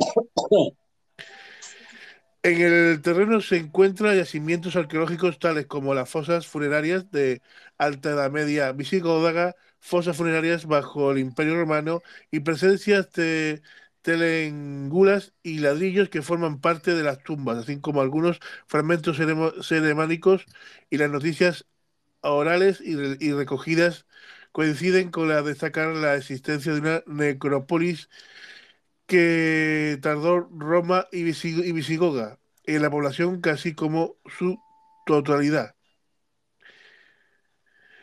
La historia familiar, el cortijo tiene como propietario hasta el 68, 1968, a Carmen Zuleta y Carvajal, hija de los eh, de los 13 du- de la tercera 13 duquesa de, de Albrates, María del Carmen Carvajal, y Alcázar, que se casó con un con Francisco de Borja Zuleta y Keipo, pero el título de la de duque lo heredó uno de los hermanos de Diego Zuleta Carvajal Terce, duque de Abrantes. Siguiendo esta línea familiar, hemos visto que los familiares de Carmen heredaron las tierras y con ella la casa, pero en el 73, 1973, se abandona las instancias y hasta el día de hoy nadie más ha habitado el lugar. Presenta un aspecto ruinoso en el punto de desplome, aunque según los informes del BOE, seguirá perteneciendo a, la- a los Zuletas de Carvajal eh, en el 1963. Carmen Zuleta de Carvajal, como antes hemos comentado, creemos que esta mujer es hija de los de Aberates y, y este apartado os vamos a mostrar los indicios que nos hace pensar que aquí podemos observar que los hijos que tuvo dicha mujer, aunque tres aparecen en nombre privado, pero lo curioso es que aparecen en el nombre de Carmen Zuleta Carvajal como tal, pero sí aparece, pero sí aparece María del Carmen Zuleta de Reales y Carvajal. Comparamos los nombres del fragmento del BOE del número 30 del 4 de febrero del 83, página 3112, figura 3, y, he- y vemos que la lista de hermanos hay una coincidencia en tres posibles nombres. El BOE de la E tenemos los nombres de José Manuel Zuleta Carvajal, Álvaro Zuleta Carvajal, Carmen Zuleta del Carvajal, Eduardo Zuleta del Carvajal, Beatriz Zuleta del Carvajal y Alfonso Zuleta del Carvajal. Como podemos observar, José Manuel de Álvaro Zuleta de Carvajal coincide con el nombre completo con dos de los hijos del- de la duquesa, figura 4 Carmen Zuleta de Carvajal en el BOE, que puede aparecer como María del Carmen Zuleta Reales de Carvajal en la página web. La duda de que nos queda es que si los tres nombres que aparecen en privado en la página lineal sean de los Eduardo Beatriz y Alfonso Zuleta Carvajal, y si, si desea así, amenidades que los duques eh, Abrantes tenían tierras en la zona de Cártama Estación, confirmando sin ninguna de las dudas personas que fueron los dueños del cortijo ratón. La leyenda. Existe otras leyendas que intentan explicar los fenómenos que por allí más de uno de los que han podido vivir en carnes. Se cuenta que ese lugar es uno de los, uno de los matrimonios que habitaban en esta casa, sufrió una gran pérdida. Ah, el marido fue asesinado seguramente en la guerra civil y entonces eh, cuando el cuñado de la mujer se hace cargo del mantenimiento de la finca, acorde de los horrores del marido, guardando, guardando por la casa y ellos mismos fueron enterrados en el lugar para mantenerlos a salvo de los ladrones. Pero cuando, vuel- cuando vuelven de dicho lugar, uno de los hombres se aprovechan de la situación y asalta a este hombre por, para torturarlo y posteriormente matarlo, en el tal que se liga donde escondido, escondido el dinero. Esa es la leyenda en la cual el cortijo se denomina eh, que asaltaron, lo asaltaron una noche al hombre para robarle, para saber dónde tenía escondido el dinero, lo torturaron eh, y, lo llegaron a hacer de, de sufrir y lo, tra- y lo le dieron una paliza bastante es-. ¿Vosotros eh, pensáis que esa leyenda del cortijo ratón, que supuestamente se oyen, se oyen eh, los, las, las, las palizas, el hombre pidiendo eh, piedad, hay que dicen de que se oyen como un hombre gime y piden que paren, creí que podría ser una leyenda falsa o verdadera. Hombre, yo creo que puede ser verdadera.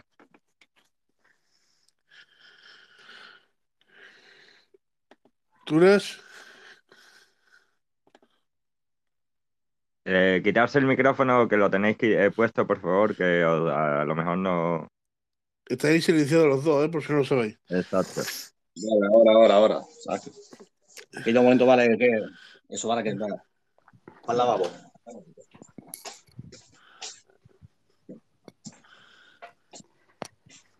Ya estoy aquí.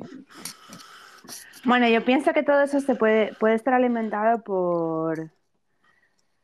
em, quiero decir, a veces pasa una historia, una historia que es real, que es tan macabra que la gente no lo sabe cómo asimilar.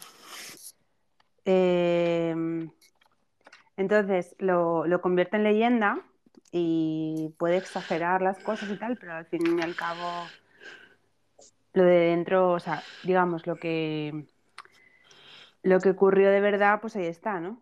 Al fin y al cabo yo creo que, eso es la leyenda. De hecho, es cierto de que el cortijo está ahí abandonado, nadie lo reclama, a expensas de que se caiga, ya no se puede entrar porque en cualquier momento se viene, se derrumba. Y, y tiene, y siempre ha sido, lo han utilizado mucho para meter también miedo a los, a los niños, sobre todo, para que no se acercaran por ahí, o sea, o, o duérmete, sino que va a venir el duque, eh, el conde, diga, y los duques ¿sí? de, de Abrates y así, con, con cosas así. La han utilizado más que nada también para, para eso. Turas, tú como hombre de ciencias, puede que haya algo cierto o no.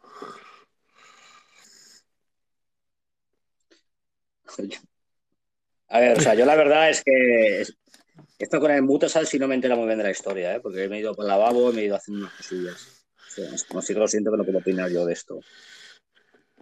Bueno, en resumida Sí, cuenta que le dan una eh, en resumida cuenta que le dan una paliza, digamos, al, al propietario eh, por defender el dinero de su de sus tierras y que tenía escondido y demás. Y se, la- también se escucha de que dice la leyenda de que hay, se escuchan voces, se escuchan eh, lamentos y demás y pidiendo que paren, eh, formalizando la paliza. Cuando estás por ahí, cerca del cortijo, dicen que se escucha eso, los susurros, los lamentos de una persona que está sufriendo y pidiendo que por favor paren. Yo creo ¿Tú que ves? Medianoche. Dime. Bueno, sí, no, ¿cómo lo ves tú? Pues- medianocheando. No, no, no. Sí, yo he dicho que puede ser verdad porque eh, puede ser que las energías de, de esos maltratos y de esos sucesos que eh, ocurrieron en, en ese sitio, pues mm, se hayan, una vez muertos su, a, a las personas que les sucedió, pues sus energías se hayan quedado allí y puede que se hayan eh, quedado como psicofonía. Sí, no, Sí, bueno, yo más o menos es, es lo que he dicho antes, ¿no? De, de cuando hay algún algún hecho muy esas, traumático, violento o de, o de mucha pena, ¿no? Que tenga la gente allí. Vale. Eso a lo mejor queda, ¿no? Esa, esa Por ahí- energía allí.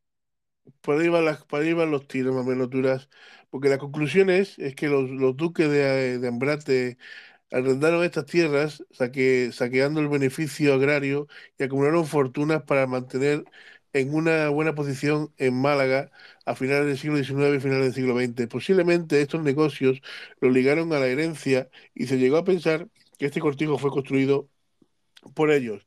Pero viendo la relación de, de propiedad y recogida por las páginas oficiales de, de- descartamos estos hechos.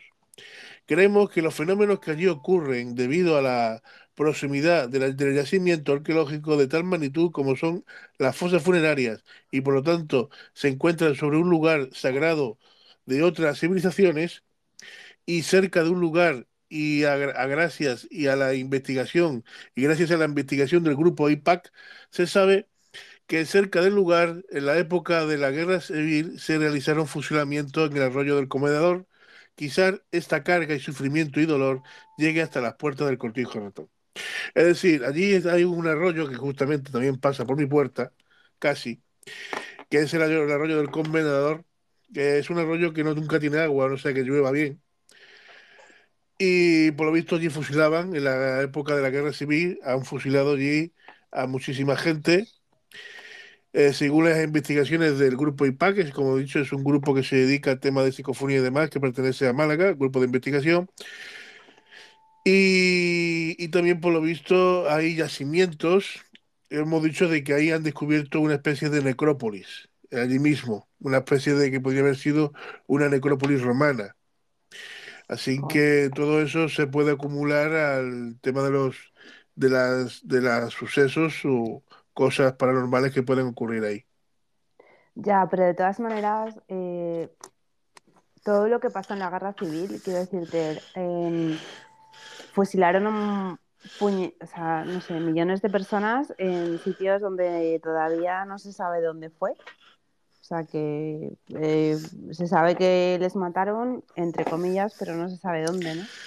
Entonces, yo creo que es un poco, eh, no sé, que nos cae pues esa, ese peso Bueno, eh, también cierto, en cierto modo ya se van descubriendo lugares, por ejemplo, mm, Cártama, el, mismo cementerio de Cártama, es, se ha, se ha descubierto que existe una de las mayores fosas comunes de la guerra civil eh, en el mismo cementerio. Lo que pasa es que no se ha levantado todavía porque eh, tienen que tener permiso y toda la historia y eso lo mueve la Junta de Andalucía y, o sea, temas burocráticos, pero se supone de que momento- en cualquier momento levantan aquello para empezar a sacar los cuerpos que hubieran metido en la fosa común. O sea, que Ya, más o pero menos muy Cártama se sabe de que hay, Que, que hay- yo creo que esa leyenda es como, a ver, ojalá fuera una leyenda. Yo creo que al final se queda un poco con todo lo que pasó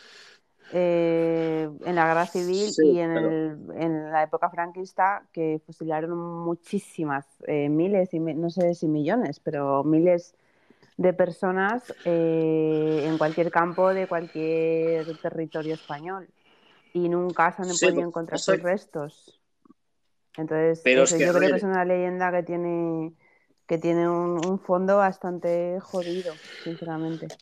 Es que esto Sí, también, las a ver, o sea, hay mucho vale que leyenda ahora de la guerra civil como fenómeno, vale, que paranormal, ¿no? Ya empezó en Belchite. Por ejemplo, en las cercanías de Belchite lo, lo tiene que buscar en, en la, en la guerra con el francés. También hubo ahí una, bueno, unas batallas bastante así. Eso vale que importante, sobre todo también en Con Napoleón dices. Aragón. ¿Eh? Ujú. Con Napoleón dices. Eh, Sí, sí, sí, pero cercanía vale que de Belchite. Entonces, claro, no nunca se ha escuchado, ¿no? Una psicofonía, ¿no? De, dos sables como chocan, ¿no? Entre sí. Eh, luego, ¿qué más? Eh, aquí en, ¿sabes? Cataluña, por ejemplo, también se intentó, ¿vale? Co- Con, el Ebro, ¿vale? Que buscar psicofonías en la batalla de- del Ebro, en Ponent, bueno, en varios pueblecitos.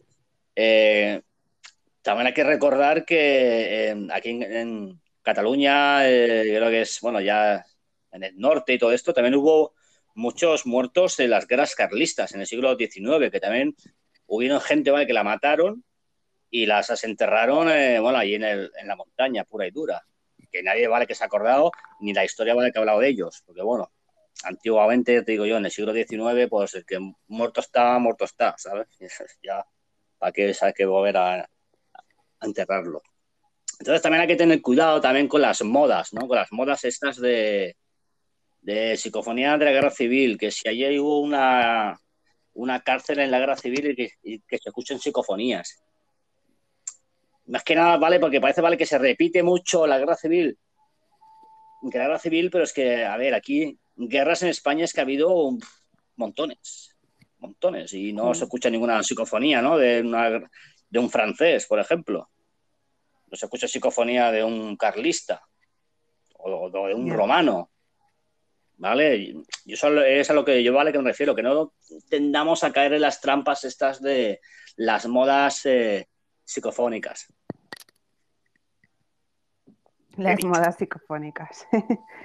Sí, Sí, no, ¿no? yo estoy de es- es- acuerdo. No, no, sí, me gusta porque por lo menos me, me- me saca la risa, ¿sabes? Porque yo para mí es un tema serio, la verdad, porque todo eso de, jolín, a ver, se, se me interrumpen las palabras, pero vamos, que em, todo eso de no saber dónde mataron a tu abuelo, a tu bisabuelo, o dónde es, o sea, sabes que pues desapareció, qué tal, pero en, en la guerra civil pues no se sabía tampoco, o sea, les mataban en un campo a través, o sea, que tampoco había, eh, no había ni Sí, cementerio ni pero no nada, solo en la guerra civil, lo había dicho yo. tumba, sí, sí, sí, sí, Pero es que Sí, no sí, solo en la guerra civil. Opiniones de Claro, los claro. también pasaba. participantes. Sí, Sí, a sí, ver no, si sí, hay alguna opinión de los participantes que los Lo echamos en falta he también. Y Pues bueno, sí, Celia, sí, claro.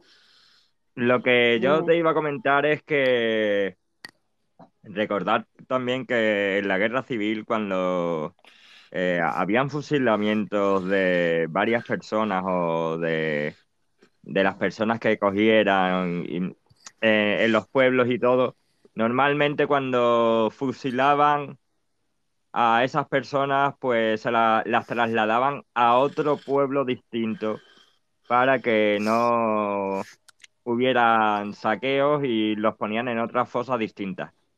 Ah, esto no lo Sí.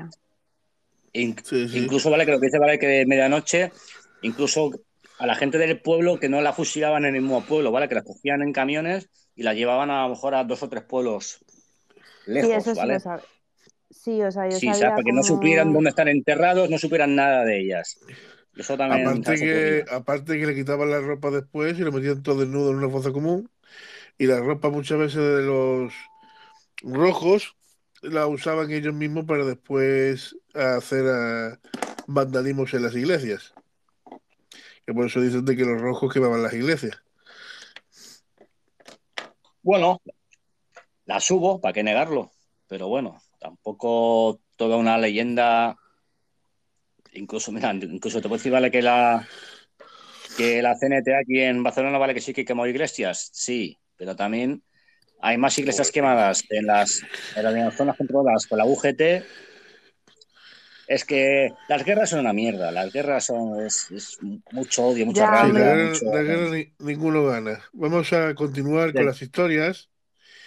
Bueno, Porque eh, antes, antes que nada, Dios, que hay que tener en cuenta que, que también las guerras, cuando ocurre una guerra, eh, el- las familias que tenían represalias con otras familias y cuando ya no está el ejército hacen de las suyas y También, cada sí. uno en cada pueblo y en cada sitio hay, hay una historia distinta. Incluso eran por deudas, incluso por quitarle las tierras al vecino. En, muchas mi- cosas. en, en el pueblo de cerca de donde mi madre, en, eh, allí, en Urueña, pues básicamente lo que hicieron fue eh, generar un- una lápida de cemento en una de las eh, de las casas, crearon una lápida de cemento y pusieron los nombres de los que habían sido fusilados en el pueblo. Eh, si- simplemente, o sea, pusieron una cruz eh, con los nombres, el año de nacimiento y de muerte, que todos eran el mismo, porque les habían cogido todos a la vez. Y, pero lo pusieron como en, como en la casa, o sea, había una casa ahí puesta y pusieron pues cemento y Bueno. escribieron sobre el cemento. No hemos desviado un poquito, que nos hemos metido ya en la guerra civil. Sí, que la guerra perdón, civil también es. Eh, la es guerra que civil todo es otro tema que también podemos. La guerra civil también es un tema que se puede tratar, o sea, que no es. Bueno, la, ra- la También. guerra civil no nos queda tan, tan lejos, quiero decirte, que tampoco somos aquí. Es un tema que se puede hablar, se puede tratar de, la- de las barbaridades y de los misterios que, No, no, que, no, que no, sí, pe- conlleva, perdón, que a lo mejor me he ido yo que lleva esa historia. Vamos a ver, ¿ves? Y metiendo un poco las cuestiones de guerras civiles y qué sé yo, hablemos también de los campos de concentración nazis, la cantidad de muertos que hubo en dicho suceso, ¿no? Pero no he escuchado realmente algún alguien que haya sacado psicofonías de ahí, de ese lugar y la cantidad de masacre que hubo y los modos en que las masacraron la gente de ahí, ¿no? Este, recuerden también que mucha gente de, de Alemania, Polonia y todos esos lugares han, han emigrado a muchos países, incluyéndolos a ustedes y a Argentina también. Sí, mira, Bueno, lo que sí, quería no- decir, mira, estas partes, ¿vale? Para hacer psicofonías y hacer muchas historias están muy vetadas, ¿eh? Lo- Los, los, los campos de concentración, eh, para eso son muy, bueno, las, las autoridades locales son muy estrictas. Mira, De yo hecho, antes de España la pandemia, yo quería ir, ¿vale? Para Auschwitz, ¿vale? Yo ya, casi que, tenía el viaje para ir a Polonia, ¿vale? Para Auschwitz. Y yo lo que quería decir, ¿vale? Que también se dice de que allí que no vuelan pájaros, ¿vale? Que no se ven pájaros en el cielo, ahí en, todo lo que es el, el, campo ¿vale? de Auschwitz, ¿vale? Que eso es inmenso. Y yo cuando quería ir, pues mira, ¿sabes? Pues yo, eso vale que quería saberlo, digo, digo, eso es verdad, ¿vale? Que no se ve que vale que ningún pájaro, ¿no? Por lo del cielo, ¿vale? Que de Auschwitz. Y, y aún me quedo con las ganas, aún tengo que ir, ¿eh? Tengo que ir, es un viaje que tengo ahí pendiente, porque me gusta la historia, aparte de, de, bueno, de ver todo lo que es Cracovia, que eso es, es algo, algo, ¿sabes? Impresionante. Pero el día que vaya, el día que vaya, que espero que sea pronto, me voy a fijar lo primero en si hay pájaros o no hay pájaros por ahí, vale, que volando. No, no, no, en serio, ¿eh? no, no, no, es, no es- no es Sí, en plan no, broma, ¿eh? si es que es la hostia, Porque yo es una cosa nen, que me han dicho, a mí me han dicho, yo qué sé, pues cinco o seis personas y, bueno, ¿sabes? Y, bueno, historiadores, me han dicho mucha gente. Y digo yo, pues yo quiero ir a verlo. Bueno, aparte no, por el, por el saque rigor histórico, ¿vale? Que tiene. Y luego, también vale que lo he dicho antes, de las energías. Porque mucha gente a mí me ha dicho, vale, que ahí ha sentido pena. Pena, no sé. Como, una, como un estado como de pena, de tristeza, de... Yo fui a, Algún día al monumento que se les hizo a los judíos eh, en Berlín. Eh, yo estuve en Berlín un mes o así visitando a una amiga mía de la universidad. Básicamente eh, fui al monumento, que el monumento sinceramente a mí no me gusta, ¿sabes? Pero bueno, es un mon- monumento tipo el monolito de, de la Odisea 2001, no sé si, o 2020, no sé, no sé si me entendéis, la película esta, de que era un monolito, ¿me seguís o no? Que era- es, es un, la película es un monolito negro. que es la de 2001, se Odisea en- en- Sí, do- en el 2001, espacio. 2020. Sí, vale. esa. Vale. Entonces, pues eh, tú vas a Berlín y, y lo que hay en homenaje a esos judíos es como eso multiplicado por 25.000 o algo así, y en cada monolito están los nombres escritos de las personas que, que perdieron la vida allí. Y yo sinceramente cuando fui para allá, a mí la sensación que me dio fue como de...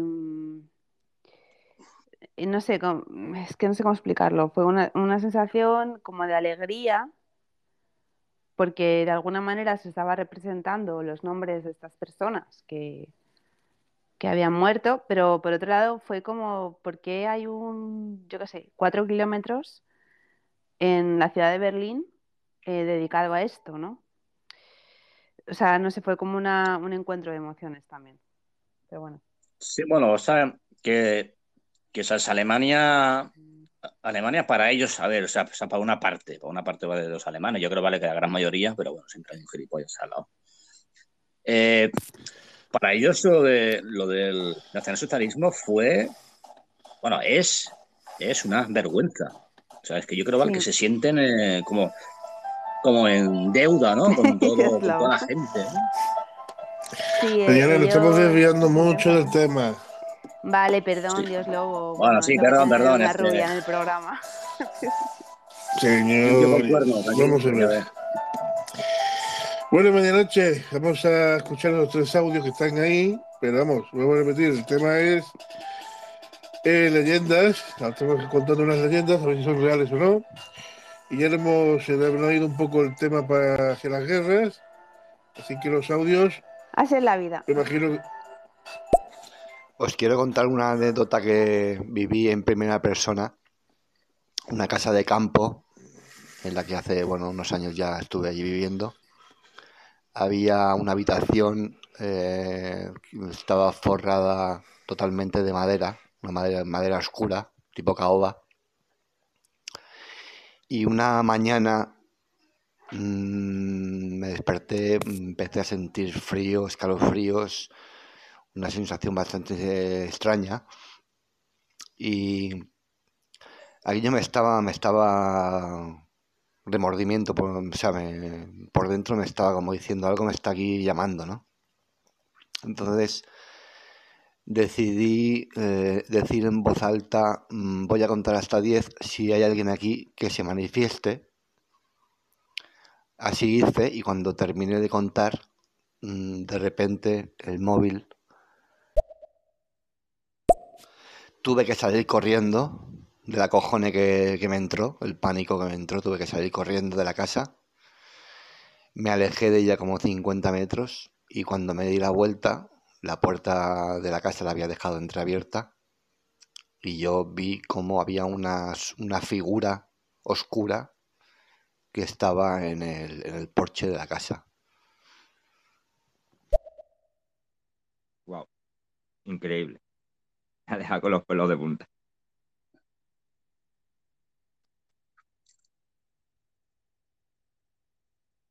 Hola. Qué silencio. ¿eh? Qué interesante. ¿Qué digo yo? que son cosas que casi no se pueden explicar, que puede tener alguna explicación de algún de, de algún subconsci- subconsciente, de, de haber visto algo, alguna película anteriormente y haberla mezclada, entrelazado, porque el cerebro muchas veces nos juega muchas mm, malas jugadas, muchas pasadas. El cerebro es el cerebro sería para otro programa, hablar de él también, hay tantas cosas, porque el cerebro humano es, es, es interesante y integrante, integrante también, muy integrante. Y muy poderoso. humana- Y muy poderoso. Pero para bien y para mal, ¿eh? Sí, sí, para, para las dos cosas. Si hay, yo lo que pienso que mm, en nuestra mente tenemos tanto poder que, que, como ustedes bien sabéis, lo podemos utilizar tanto para dar vida como para mm, mm, quitarla, por así decirlo. Y aparte de eso, eh, creo que como hay tantísimas energías en el universo, eh, que nuestra mente puede estar conectada con alguna de ellas y que sea mucha más peligrosa, por así decirlo.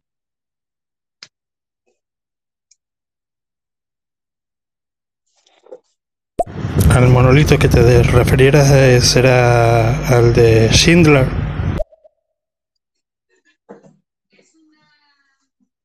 Celia, estás con el micrófono quitado. Ay. No, es que, a ver, no, me ha parecido súper genial lo que has dicho porque yo creo mucho en eso, o sea, yo creo que, pues sí. A ver, yo lo, yo lo interpreto como si fueran personas o empresas o lo que sea. Pues imagínate, eh, un agujero negro, ¿vale? Que absorbe toda la energía y una estrella, como puede ser el Sol, que la da. Entonces, da energía, da energía. La otra la absorbe, ¿no? Entonces, yo considero que a ver, lo veo un poco así en plan científico espiritual, pero considero que hay como, como esos dos tipos de personas y dos tipos de energías. Bueno, no sé. Igual se me ha pirado la pinza, pero bueno, es lo que yo pienso. Bueno, vamos a continuar. Te ha preguntado si el monolito es de, de Sin, algo se ha dicho, ¿no? Sí, te lo ha preguntado a ti, Celia. ¿El qué? Esto, un segundo, mira. A ver. Al monolito que te refirieras eh, será al de Schindler.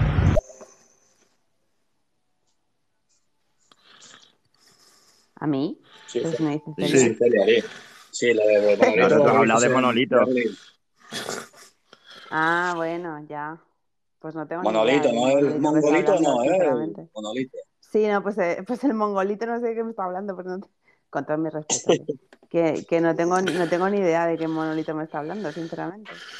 Bueno, ¿De voy a adelantar. Sindra, el que tenía lo de como la piedra roseta o qué? Mm, Lo que estabas comentando tú antes, del no sé qué monolito escrito, los nombres.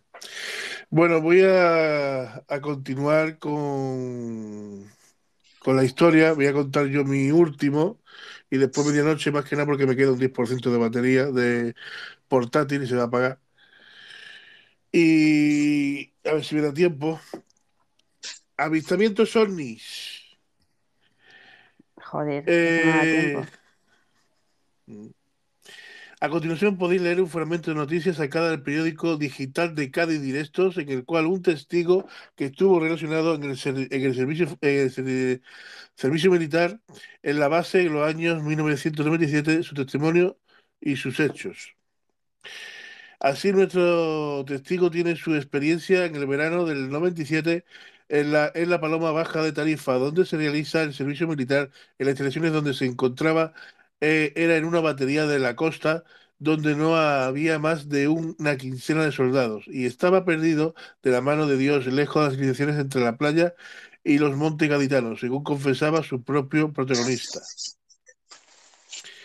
El testigo aún recuerda la experiencia de, muy, de, de forma muy lúcida y paciente. Y dice así, aquella madrugada todos, todos dormíamos plácidamente y sería sobre las, cua- cuatro o así donde nos despertamos consternados por un fuerte impacto y por una previa de- de- de- detonación de sonido eh, de todos modos, dormidos, pero con el corazón en un puño, nos preguntábamos unos a otros si habíamos oído eso. Pero el cansancio hizo que eh, escojamos minutos, volviéramos a dormir. A la mañana siguiente, aquel ruido fue el tema de la conversación en el desayuno, en que los que los compañeros que hicieron una guardia en aquella madrugada añadieron su testimonio diciendo que había visto una fuerte luz, destello y pocos metros de la batería. En el incidente de aquella se quedó sin unos mm, en un mareo tema de conversación de desayunos en aquel comedor. Al terminar, cada un- uno fuimos a nuestros labores y ya no se habló más del tema. Normalmente cuando acabamos a esa hora nuestra jornada, ya, llámase militar o laboral, teníamos la tarde libre. A uno de los compañeros se iba a, Tarifa a pasar la tarde y otros se quedaban en la, en la en la cantina jugando a las cartas. Y otros, como en mi caso, bajábamos a la playa donde teníamos que atravesar muchos metros de follaje y de mala vegetación para poder acceder. Unos nuevos incidentes se vienen a sumar ya equivalente a la noche. Esta tarde ningún compañero le apetece, apetecía bajar a pasear a la playa, pero tal como había, hacía muchas veces, bajé solo con mis auriculares puestos, tal como bajaba por esos inhóspitos caminos de malas ramas hacia la playa, observé que unos 100 metros, algo insólito, vi restos de un accidente, pero el accidente más raro he visto en mi vida. Observé multitud de colores que jamás había visto en mi vida, desparramados por aquella vegetación. Me acerqué corriendo, pero con cautela, y cuando más me acercaba, más me sorprendía. Pude observar algo parecido a los cristales líquidos rojos, pero con esencia de movimiento. Y además, había materiales que me recordaban a las típicas vitrinas, vi- vidrias de las iglesias para, para, pero como he dicho antes, de color que hasta el día de hoy desconocía que existiera. El testigo también pudo ver una plancha metálica de color acerado que representa una curiosidad particular que ya que al tirarles una piedra encima se quedaba pegaba, pegadas como si tuvieran magnetismo más allá del metal. En lugar del accidente había otros muchos restos y objetos y otros destacados, y llamó la atención de nuestro patrulista, y fue otra pieza de metal que las mismas características. Cuando más te acercaba, más notabas el olor raro, y no habló de olor a quemado. Lo que se, lo que sí di es que no vi ningún resto de vida. También es verdad que en aquello estaba esparcido más o menos por un periodo de 100 metros a la redonda, y solo me quedaba estático en un solo punto. Me dio bastante pudor adentrarme entre los restos del accidente. Con el tiempo he pensado mucho sobre ello, y creo que si ese día me hubiese adentrado entre aquellas ruinas, estoy seguro que hubiese visto cosas aún más fuertes. Los soldados, reaccionados de forma lógica y humana, salieron corriendo a dar, a dar alarma al mando de la instalación, que en aquel instante se trataba del sargento primero.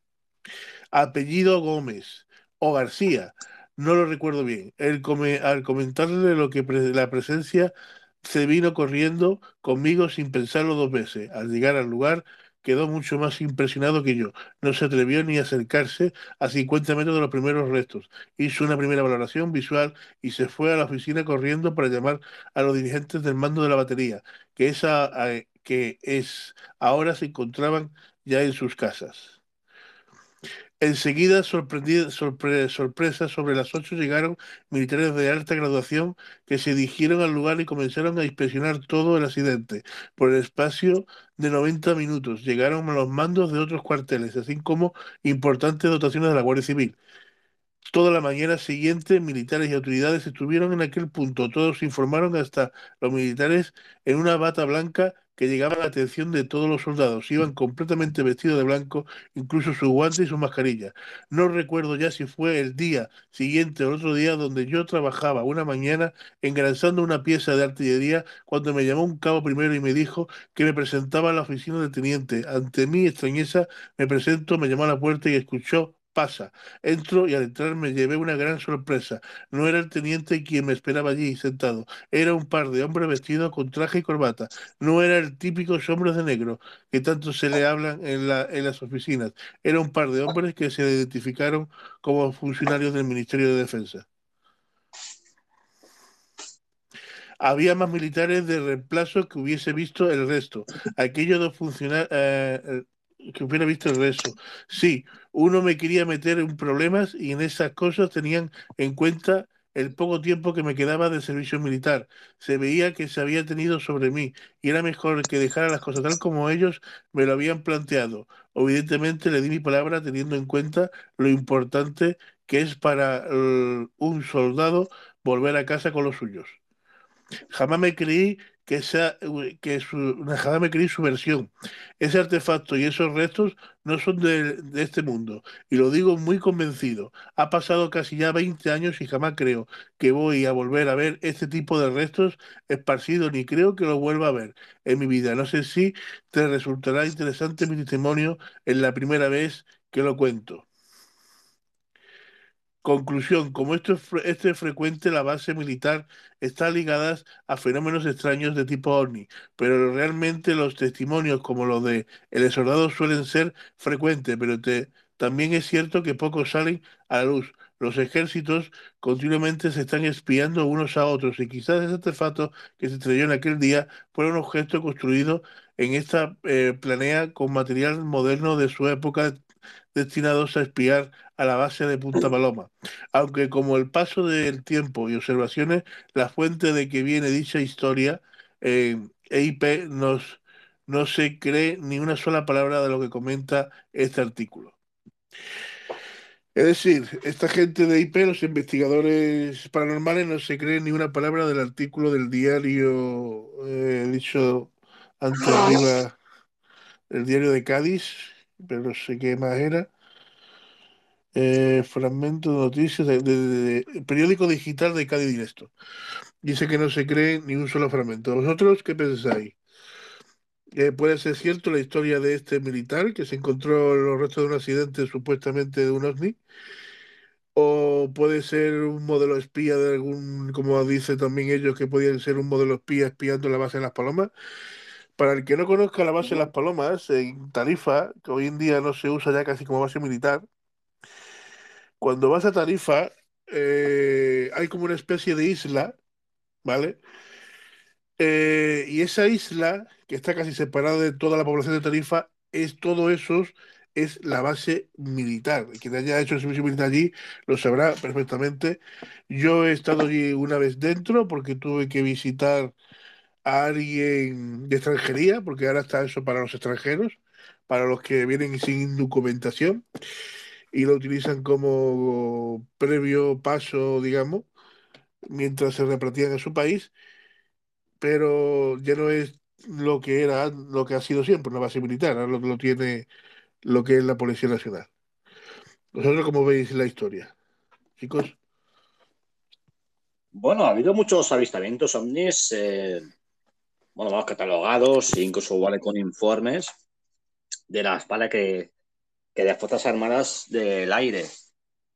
También ha habido, bueno, también eh, vuelos comerciales y todo esto. Entonces, eh, a ver, o sea, a mí si me preguntáis si era un ovni, un ob- objeto venido de otro planeta con unos alienígenas dentro, hombre, pues no, no, la- es que no puedo decir ni, que sí ni, ni que no, es que me falta, vale, que información.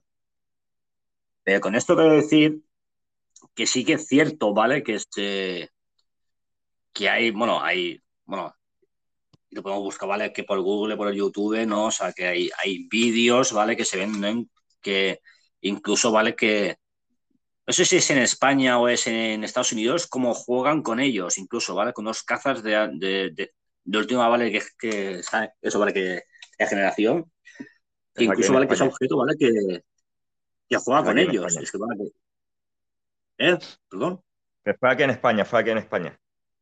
En España, ¿no? Sí, Eh, es en España, ¿vale? Hay un fue vídeo, ¿vale? la- Como se ve, ¿vale? Que juegan con ellos. O sea, es que es como es un es un como un pilla-pilla, ¿no? ¿Vale? Eh, entonces, ¿vale? ¿Qué, qué conclusión yo llevo? O sea, no- como ya he dicho, ¿vale? Que no puedo decir, ¿vale? Que sean eh, seres de otros planetas, porque no, no tenemos pruebas, ¿vale? Para firmarlos.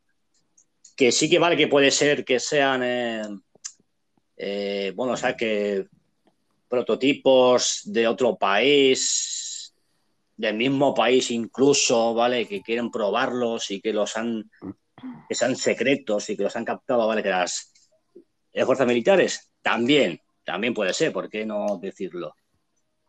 Pero bueno, que no me enrollo más, ¿vale? O sea, que estos, que los ovnis, eh, para mí, ¿vale? Que sí, que vale que pueden, vale que existan, pero tanto que sean de la misma tierra, como hay una posibilidad, ¿vale? Que sean de fuera, porque pensar, ¿vale? Que en todo el universo eh, estemos solos, me parece algo muy, muy simple y muy, muy necio, ¿no? Eh, pensarlo. Bueno, también hay que tener en cuenta que la palabra en sí, ovni, significa objeto volador no identificado. Sí, Eh, puede ser un objeto volador no identificado eh, por algún ejército mm, de la Tierra o, o por nosotros mismos, y sí por un ejército que ellos mismos tengan esa tecnología. Sí, mira, pero yo pongo, ¿vale? Que un ejemplo. Había un avión, ¿sabes? Norteamericano, que era, ¿sabes? Invisible, antes, ¿vale? Que los radares y todo, que creo que fue, ah, no me acuerdo yo si fue la primera guerra del Golfo, ¿vale? Que tenía una forma, claro, es que ahora, a ver cómo decirlo, sería El una forma como de F-117. pájaro, pero en un dibujo, ¿vale? Que es que ahora el modelo, ¿vale? Que no lo sé. Pues ese, ¿vale? Que objeto, F-117. eh, sí, creo que es este, ¿vale? Pues este es ese objeto, ¿vale? Que, bueno, este avión, ¿vale? Que era secreto, era un arma secreta, ya ves, o sea, que un avión, ¿vale? Que no sea detectado en el que por los radares, es, bueno, eso es, vamos, eso es máxima tecnología, ultra secreta, que como cualquier país, ¿vale? Que te lo coja, ya tienes un problema, ¿vale? Porque tú no juegas, ¿vale? Que, con la ventaja esa. Pues, pues, creo que fue la, el primer vale del Golfo, pues que ese avión, ¿vale? Que fue derribado, creo que sí. Y bueno, entonces, vale, pues, pues entonces vale que ya salió ya, claro, eso ya no es un, ¿sabes qué secreto, no? Cuando tú ya lo tienes ya ahí, oye, mira, escucha un momento. Pues ese avión, muchas veces, ¿vale? Que se ha dicho, ¿vale? Que era un ovni, ¿vale? Que venía de, que de otro planeta. Y no, no era así. Ese avión salía de la base de Houston, de Estados Unidos, y que daba vueltas en por todo el mundo para ver si era verdad, ¿vale? Que no era, ¿vale? Que localizado. Y es que era cierto. Lo que pasa es que lo veían, pero vale que los radares valen en ese que no estaba. Por eso, quiere decir, vale que es un objeto volante no identificado. Entonces, vale que tiene una parte, vale, que, bueno, que se puede, vale, que explicar. Ya está, nada más. Sí, pero también puede ser una tecnología eh, no comprendida, que no sea identificada por la tecnología estadounidense o la que sea. Yo sinceramente no me creo mucho la historia, yo estoy más o menos con, con esta gente de, del grupo de investigación API.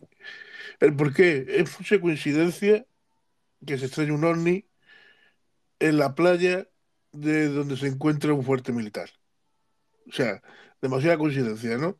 Aparte, aparte eso es, como he dicho antes, es como una isla, prácticamente. La une nada más una carretera que hicieron con tarifa. Lo único que lo une es una carretera que hicieron con tarifa porque lo separa el, océano. Eh, y que caiga justamente en las playas donde nadie puede acceder porque son playas militares, entonces tú no puedes acceder ahí, a ese, tipo de playa, ni nada. Qué casualidad eh, que, todo haya, haya caído. Entonces me resulta un poco extraño.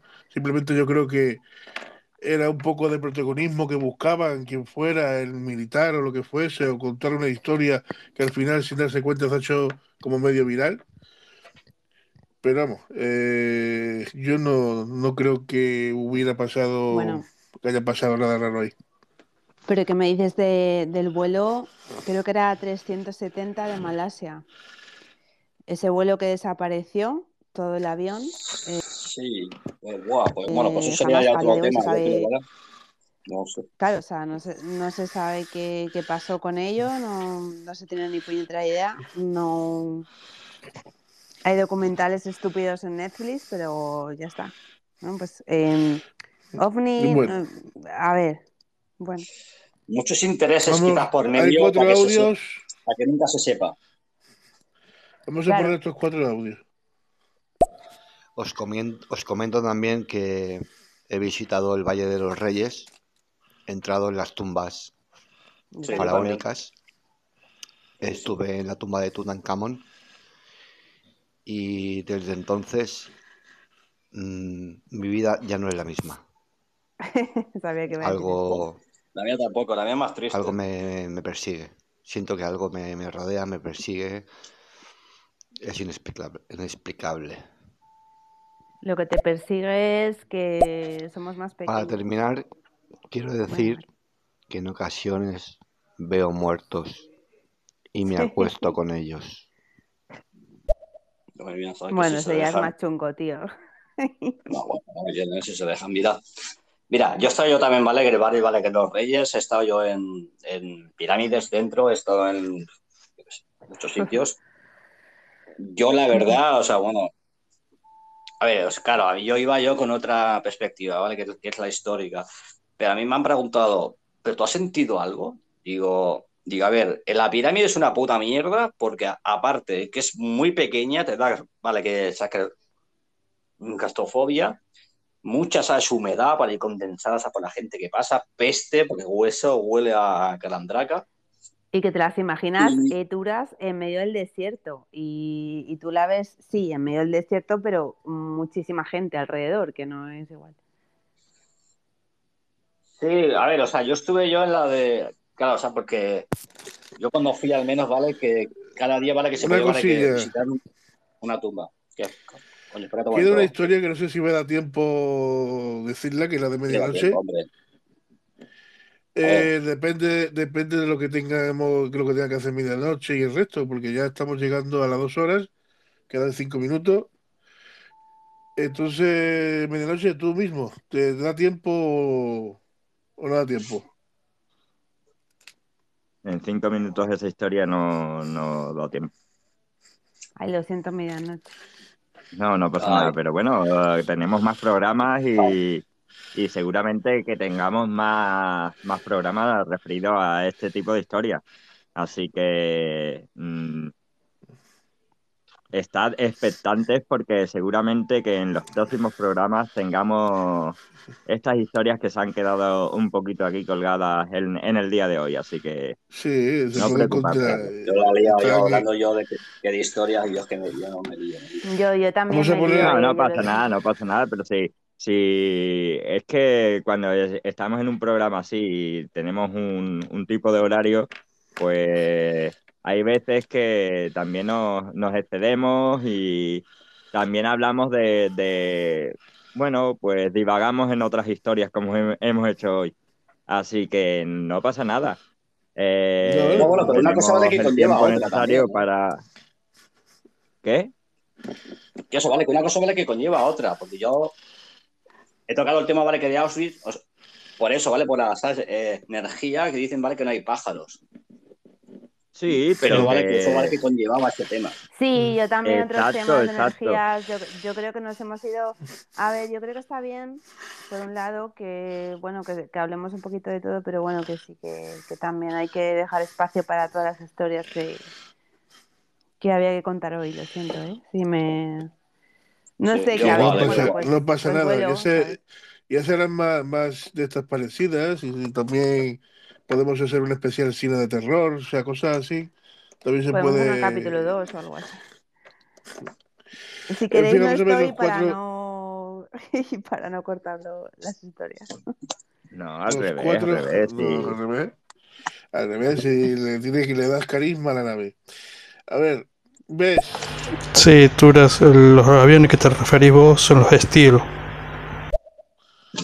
Estilo. Perdón, vale, que no Bueno, esta yo es bien mi el última anécdota. eh, que empieza la película y quiero verla. Eh, una noche de verano, aquí en la comunidad valenciana, me fui de excursión al Salto de la Novia. Muchos Sí. y muchas sabréis dónde, dónde está. A pasar el día, pues eh, un día de baño en el río. Me quedé a dormir. Estaba completamente solo. Y bueno, pues eh, sabes que duermes, no duermes, estás cómodo, no estás incómodo, mm, mm, hasta que llega un momento del cansancio, te hace quedarte dormido. Mm, Desperté a las 7 de la mañana, me tuve que marchar del frío que tenía. Solo tengo un recuerdo de aquella noche y es una imagen en mi memoria de una nave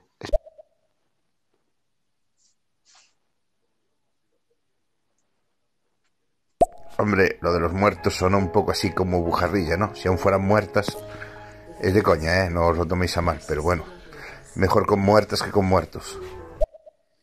O sea, para ti. para mí no. Bueno, digo, en cuestión de tener que elegir, vamos, ¿eh? A ver.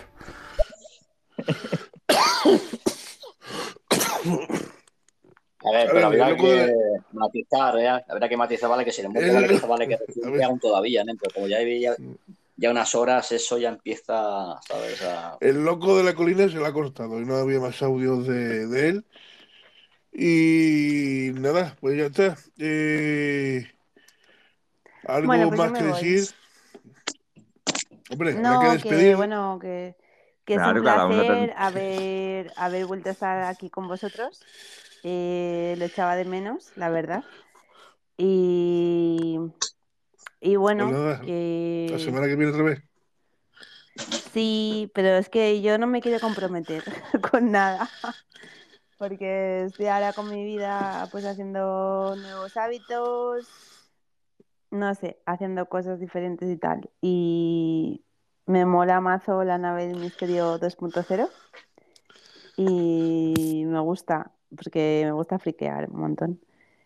Y, pero bueno, yo que sé, que al final en esta aplicación, pues, no sé, tengo un montón de cariño a muchísima gente, pero lo que me da rabia es que como que, que esa gente nunca la voy a ver en persona tampoco, ¿sabes? Y Bueno, estoy se sabe, ¿eh? intentando... ¿Cómo Sí, que no? ¿Quién sabe? Yo Y estoy ya conocía a varios de serio. Ah, vale. A mí no pirata, a mí no pirata, eh, me da mucho. Sí, claro, si pero es la otra punta de España. Para mí. Y ayer, y ayer se conocieron, ayer se conocieron tres más. Claro. Ayer los cordobeses quedaron y que se conocieron. Sirius. Pero para eso a mí me da mucha lache, ¿eh? me da mucha vergüenza a mí eso, ¿eh? de, de que me conozcan. Pero No es- sé. sí, pero es que, no sé, es como Y yo porque que, estoy, pues, y yo porque estoy en Algeciras, si yo estuviera en Málaga ya ya hace tiempo que fuera conocido yo a yo he Málaga estado City. trabajando en tu tierra, Dios Lobo, ¿sabes? Te lo juro, he estado una semana en el cuartel de allí, de Algeciras, trabajando, dando formaciones. O sea, pero quiero decir que me gustaría que todo esto fuera en 3D, no en En 2D, 3D. ¿no? Entonces, pues, sí, en 3D, pues eso, y... A ver, Yo sería exterior, exterior YouTube, ¿no? ¿Eh? Que sería YouTube estéreo. No sé, bueno, que el caso es que no, que estaba un poco desconectada y eso por, por, por eso, ¿no? Porque también quería estar como dedicándole más tiempo a, a mi familia, a mis amigos. Bueno, digo un bostezo, supongo que a la gente no le interesa, ya lo sé, pero, No, pero a bueno, ver, que, pero Celia, que yo eso creo no vale quiere que todos son vale que no... épocas, ¿eh? Todos son vale que no quiere decir que no os tenga Estoy malo. cariño, porque es que os he cogido mucho cariño. El problema es ese, que os he cogido mucho cariño a mucha gente de aquí y, y sois gente, pues eso, que, que yo no sé, no, no os voy a ver o lo que sea, no, no sé, ¿sabes? Entonces, pues, mis amigos me decían, tía, estás en la puta app y no sé qué, pero venga, vente al 3D, que no sé qué. Pero aún así os tengo muchísimo cariño. A mí medianoche, cuando estoy en, en un live, me dice 24, 7, no sé qué, pues me saca la sonrisa, eh, de lobo, tú, o sea, no sé, que yo saco la nave del misterio loca. también. Que yo saco la nave del misterio y lo hacemos en YouTube, ¿eh?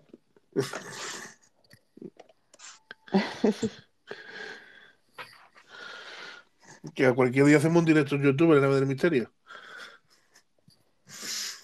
Pero con otras caras. No. ¿Eh? Bueno, te puedes poner un filtro para que no te vea la cara, pero bueno. A mí ya es que ya me conocen.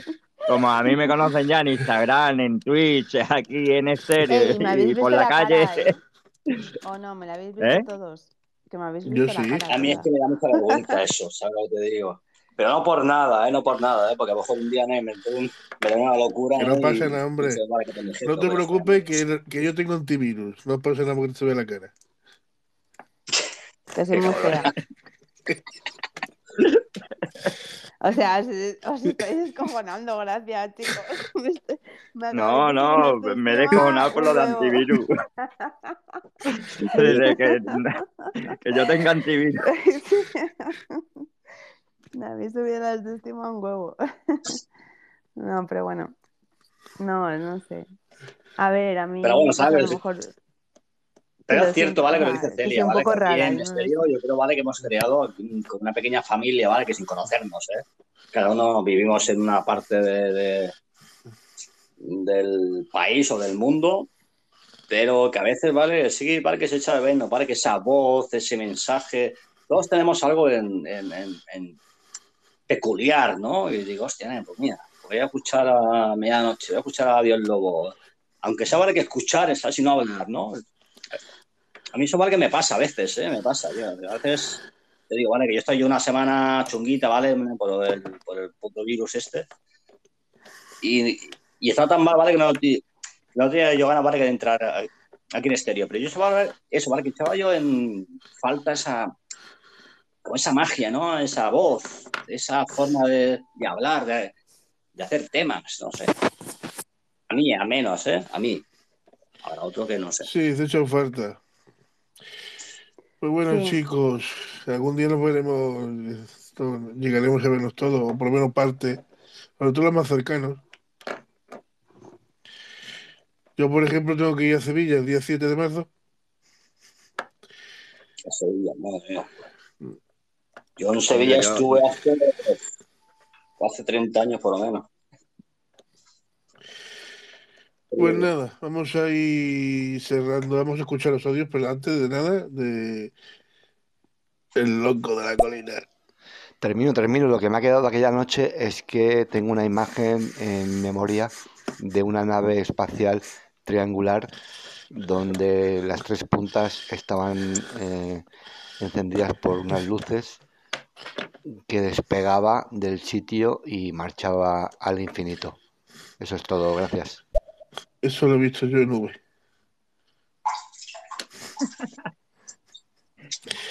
Siete. ¿Qué pasó, mi medianoche, Dios Lobo, Celia, Tura? ¿Cómo andamos?